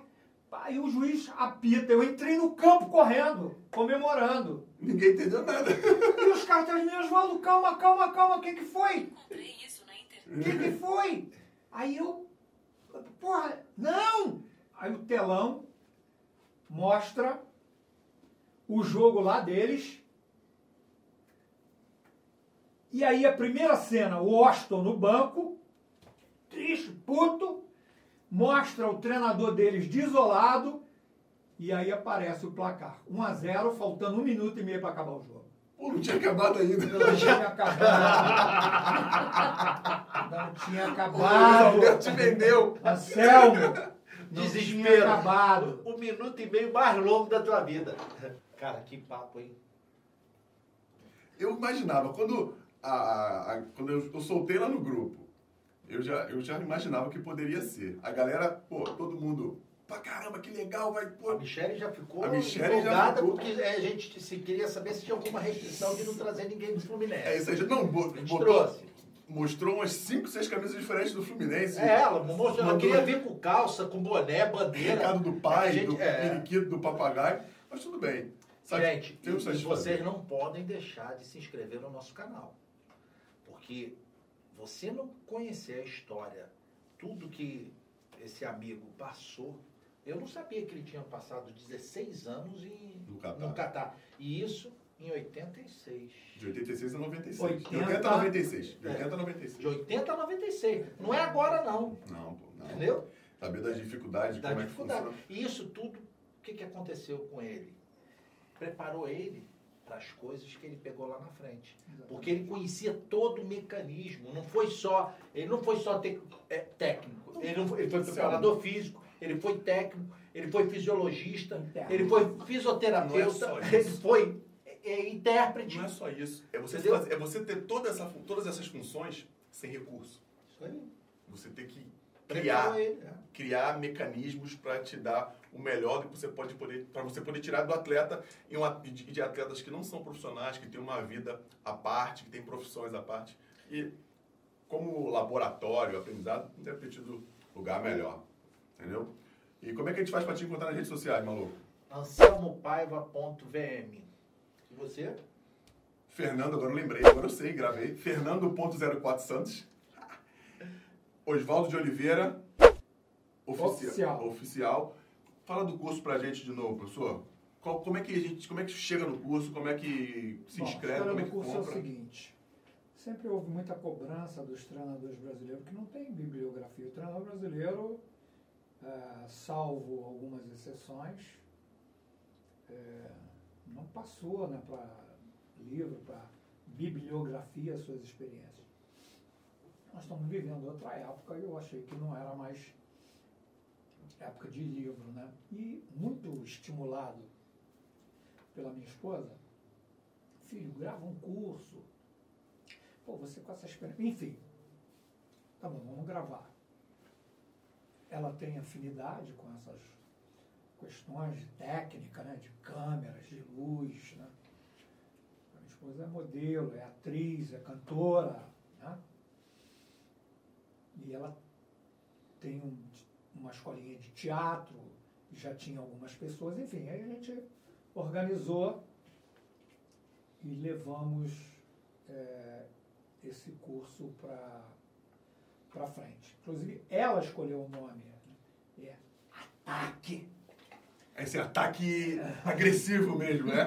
É, e, e aí achei muito legal, tá muito, eu gostei muito do trabalho, né? Nos exigiu muito tempo, foram muitas horas de trabalho durante a pandemia, não tinha o que fazer. É bom que ocupou o tempo. E aí a gente se dedicou a isso e eu acho que ficou muito legal. E como é que a gente encontra isso? Onde a gente encontra o seu Então, curso? bicho, no- através do meu, do meu Instagram, e tem um WhatsApp também, que depois eu vou te dar. Vamos fazer uma eu coisa. Na, na Eu descrição sou do muito vídeo. ruim de transação comercial. Não, na descrição do vídeo a gente vai colocar como chegar ao curso, Tem, onde clicar. tem uma empresa que trata disso, entendeu? Que fez. é, como é que fala? Que fez. Que trabalhou na. Fez a plataforma, essa coisa Isso, tem, tem uma empresa lá. Oswaldo, Eu mando para vocês. Perfeito. Não, a gente Não, vai colocar não, na não deixa adormecer a questão do livro, não. Que eu acho que o Brasil hoje não vive um bom momento para os treinadores. Né? Brasileiros. Os treinadores brasileiros não vivem um bom momento. Péssimo. Péssimo. Né? Péssimo. E a gente nem vai entrar nesse aí, senão Não, vai mais não. outro. mas é, Não, não, Não, não, senão vou. Então, você, tomar mais uns Esse, dois esse cafés. fica É. para a próxima. você, por toda a sua história, você é um treinador de sucesso. Muito né? As sucesso. conquistas que você Obrigado. tem. De muito Então, acho que para os treinadores novos, né, poder assistir o podcast e ler, né, porque com, com a leitura você tem mais riqueza de detalhes. Para quê? Para colocar em prática. Porque a gente tem que dar a volta por cima. Hoje está se cogitando, treinador da seleção brasileira, não tem nenhum técnico brasileiro. As pessoas estão falando em Pepe Guardiola, estão falando Jesus Abel Ferreira, Jesus. o, O melhor, o melhor, Jesus agora deu uma vacilada aí, mas o melhor Entendeu? brasileiro é o Abel, o Abel Ferreira. Não, né? o brasileiro é o Cuca e estão falando muito do Abel Ferreira. Não, o Cuca nem se comenta. Se, eu, eu, eu ouvi falar em, ouvi falar em do Entendeu? Cuca. O lugar que eu ouvi falar não, não é muito E aí você vai pegar recomendado, é, mas ouvi. o, o Abel Ferreira, não, se- excelente treinador. Não, o trabalho que ele vem fazendo, os resultados são Caramba. ótimos. Mas Entendeu? É tem triste. gente boa aqui. É, é triste você ver que provavelmente não vai ser um treinador brasileiro. É, vamos esperar. Com, com, com a galera vendo o podcast, ouvindo o que o Oswaldo tem para dizer, é, ouvindo, ouvindo o que o Oswaldo disse, acho que a gente tem. A gente não está morto, a gente tem muita coisa boa aí, a gente só precisa encontrar o caminho, pessoal. A gente precisa encontrar esse caminho. Claro. E você é um dos caras que pode ajudar a direcionar isso. Eu não vou dizer nenhuma palavra sobre isso, porque eu não vou me contentar em dizer uma palavra. Bem? Não, não precisa. A gente, a gente é linguarudo, bocudo, a gente Eu- fala por Eu você. acho melhor realmente A gente fala falar você. desse assunto numa outra hora. A gente fala por você. Então já começa o livro. É isso aí. Quando, vo- quando voltar. O que- lançamento já- do livro. que ele vai voltar, vem, se não for para lançar o livro, que pode ser um pouco, demorar um pouco mais, porque eu estou escrevendo meu livro vai tem três anos e eu não saí de 97 ainda. porque se disciplinar para escrever um livro é muito difícil. A gente tem tantos afazeres na vida que. Ah, não, eu tenho anotado. Tem. tem como, é que, como é que diz no, na, na agenda?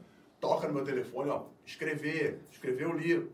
Ah, vou fazer. Aí tu tá fazendo uma outra coisa que é mais imediata, que é, mais, é, é do ser humano. É. Você acaba deixando para depois. Não é tão simples. Mas mesmo que não tenha terminado, seja no meio, no início, ó, já comecei. Porque o difícil é começar.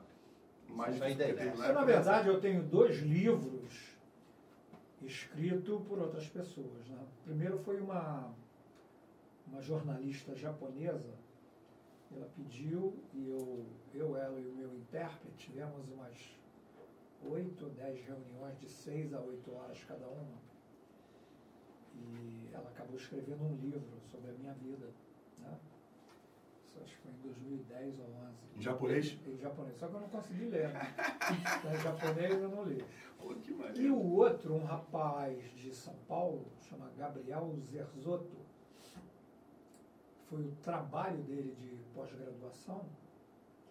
Ele escreveu um livro sobre a minha vida também. Pô, que legal, eu não conhecia. E ele entrevistou várias pessoas que trabalharam comigo, jogadores, enfim. Ele entrevistou muita gente e tem, Bom. tem esse livro também, que já já está editado aí há mais de um ano. Galera, eu não sei porque a gente já tá falando de novo. é, cara, eu tenho que acreditar isso ao carisma, né, a simpatia do Oswaldo. Agradecer pra caramba a presença. Fernando, eu aqui disponibilidade. agradeço a você. Não, olha, eu quero dizer que é um prazer muito grande, sabe? Eu me emociono, me traz lembranças maravilhosas, né? Falar de Maracanã, de Fla-Flu, de seleção brasileira, que aliás é um capítulo que a gente não entrou, que é uma paixão enorme que eu tenho também, né? Que é a seleção brasileira. Essas coisas me dão vida, sabe? Eu acho que com esse cafezal que eu tomei aqui, e esse papo, eu vou ficar uns três dias sem dormir. Não, pô, amanhã, amanhã depois de meia-noite já pode tomar um vinho. Exatamente. Aí relaxa. Então dá uma, dá uma relaxada. Gente, muito obrigado. É sempre importante tê-los aqui em volta da nossa fogueira.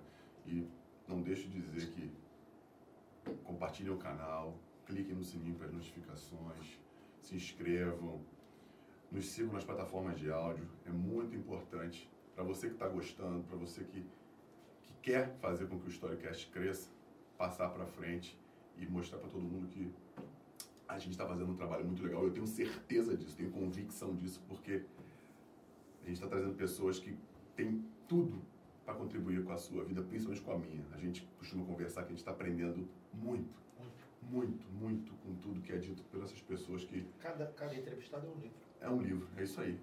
É um livro e é um livro de sucesso. Independentemente do sucesso na carreira, essas pessoas têm sucesso como seres humanos e pra gente isso é o que mais importa. Um beijo grande para vocês. Pra finalizar a frase. Caramba, boa, patrocinador. Professor, a gente tem um. Como é que eu vou chamar? A gente tem um Um quadro. Ritual. quadrozinho aqui, o O Eberê, é isso? de ser um cara experientíssimo. Você vai ter que fazer duas vezes, vai ter que voltar. A gente gosta muito de frases, de leitura. A gente. Acho que a decoração do Storycast já diz né, o que, que a gente faz, como a gente segue a nossa vida. Tem alguma frase, algum, algum clichê que você colocaria na sua camisa, que você queria mostrar para as pessoas que você acredita naquilo ali, uma coisa que te, te, te guia, que te faz Claro. caminhar? Compartilha com a gente aí para as pessoas poderem saber, por favor. Beber antes do meio-dia é alcoolismo.